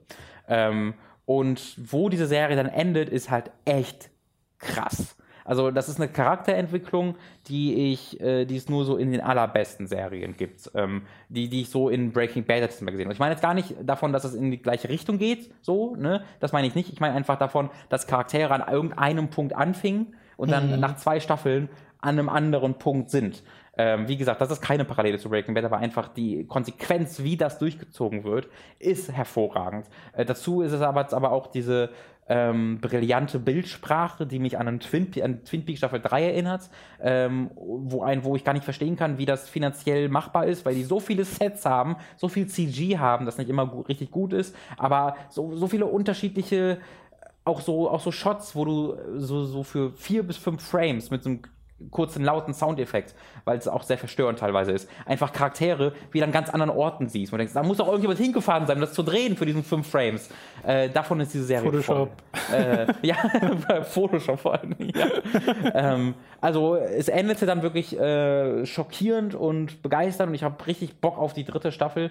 Ähm, also es ist ein Cliffhanger. Es ist kein Cl Cliffhanger ist vielleicht ein bisschen weg falsche Erwartungen, aber es ist ein offenes Ende, sag ich mal. Es ist eine Geschichte, die weitergeht. Also es ist in diesem Sinne schon Cliffhanger, ja, aber die Geschichte, die in der zweiten Staffel erzählt wird, ist schon in einer gewissen Weise abgeschlossen. Okay. Also es ist jetzt nicht so, dass irgendwie jemand ausholt und dann schwarz Nein, nein, genau, das, ja, ist, genau. Es nicht, okay. das ist nicht. Aber äh, die erzählen ihre Geschichte zu Ende und am Ende der zweiten Staffel ist alles komplett anders okay, als verstehe. in der ersten Staffel noch oder am Anfang der zweiten alles Staffel.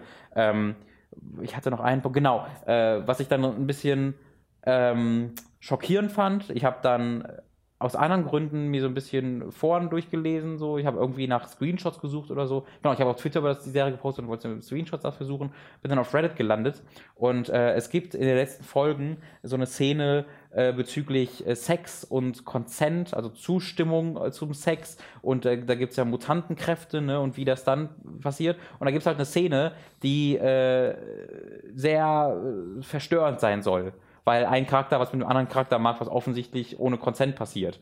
Und wie die, das Fandom das nicht versteht, was da gerade präsentiert wurde, ähm, ist ein bisschen schockierend gewesen, weil diese Diskussion über Consent zu lesen, wo Leute nicht raffen, was sie da gerade sagen, ähm, weil es was halt. Wird's rapey oder was? Ja, ja, nicht nur I. Also lass das Y so. weg. Ähm, aber Leute verstehen das irgendwie nicht und versuchen das zu begründen. Ähm, und das war regelrecht schockierend, ähm, weil das offensichtlich nicht die, also der, du, du hast auch den Creator der Serie, der redet einfach darüber, dass es absichtlich so war, weil es halt einfach Serien machen das normalerweise nicht und ähm, diese Serie kann das, obwohl es eine Marvel-Serie ist. Ich wollte es auch machen, um eine Diskussion darüber auszulösen. Aber nicht diese Diskussion. Die Diskussion sollte nicht sein, war das in dem Fall okay oder sonst irgendwas, sondern die Diskussion sollte eher einfach sich damit Ah, das, da, da habe ich dann Sachen drüber gelesen und bin in eine tiefe Pit voll Verzweiflung gefallen. Ähm, aber ist halt Reddit. Muss ich dann vielleicht einfach mich mit äh, klarkommen, dass das halt Reddit ist.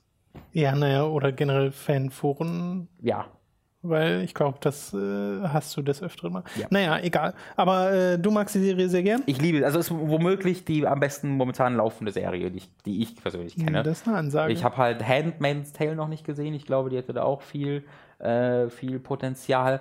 Aber so Game of Thrones, Westworld, Atlanta, da ich gucke gerade viele Sachen, die mir gut gefallen. Also ich zähle da jetzt gerade einfach auch die laufenden Serien zu, die jetzt gerade keine Staffel haben. Orange is the New Black. Ich glaube, das begeistert mich tatsächlich am meisten. Also ich bin da komplett dabei. Okay, cool.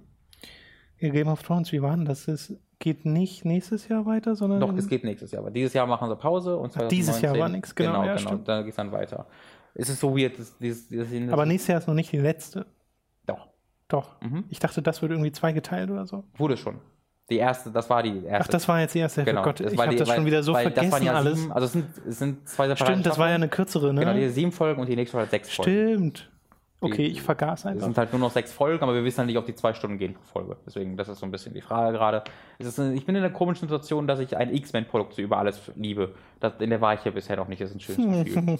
ja. Vielleicht auch, weil es halt nichts mit X-Men zu tun hat. Ich wollte gerade sagen, so richtig nach X-Men, nach zumindest dem filmischen X-Men, was man bisher gesehen hat, klingt ja so gar nicht. Ich glaube, es hat, es hat viele Parallelen zum Comic X-Men. Ähm, Wobei ich diese Art von Experiment sehr mag, etwas zu nehmen, was schon im Kontext einer bekannten Franchise passiert, Mhm.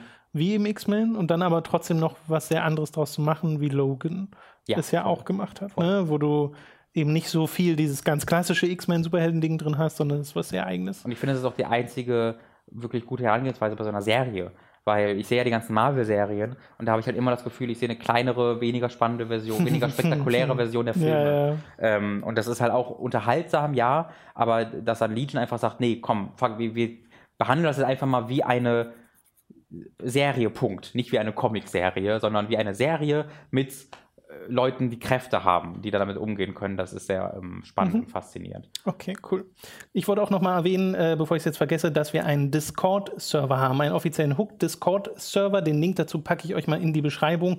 Der ist gerade sehr aktiv. Da wurde zum Beispiel auch zuletzt die E3 bequatscht. Das findet in letzter Zeit immer ein bisschen mehr auf Discord statt als weniger im Forum. Das Forum gibt es aber natürlich auch nach wie vor, forum.hookmagazin.de. Schaut da einfach mal bei beiden Sachen vorbei. Packen wir euch Links in die Beschreibung, falls ihr teilhaben wollt an dieser wunderbaren Community. Gut, dann sind wir tatsächlich durch mit diesem Podcast. Dann bleibt uns nur noch patreon.com slash hook zu erwähnen, denn nur dank euch können wir das hier alles überhaupt finanzieren und auch nur dank euch war zum Beispiel sowas möglich wie die E3 in der Art und Weise, wie wir sie letzte Woche covern konnten mit Nick in der Streamregie und sowas. Äh, das war wirklich äh, super cool und hat wieder Spaß gemacht dieses Jahr.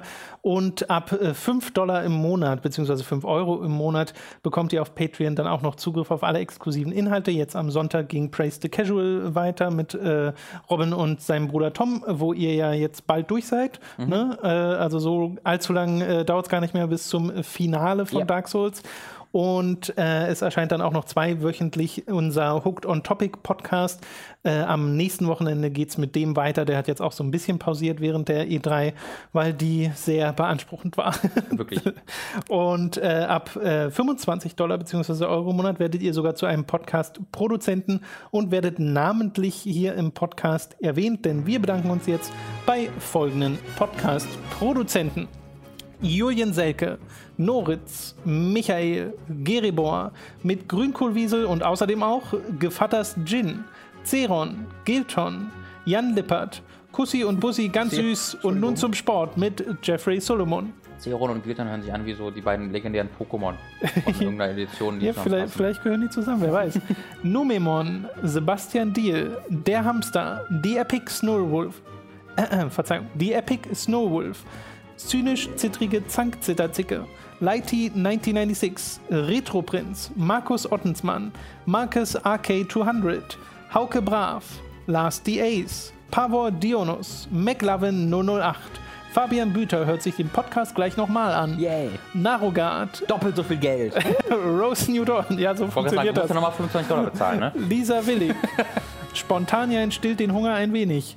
Django Fett 1, Max Geusser, Thomas Katzke, hier könnte ihre Wurst liegen. Zombie und Wintercracker und Er hat aus Stehen liegen gemacht, kann das sein? Nee, nee, ist glaube ich das Okay. gleiche. Günni des Weiteren, Stefan T-Bone, Autaku, Eisenseele, Andreas K., Lennart Struck, Oliver Zirfers, Christian Hündorf, Julia Marinic, Lignum und Simon Dubicai. Vielen Dank an alle Podcast-Produzenten. Ihr seid wirklich, ne?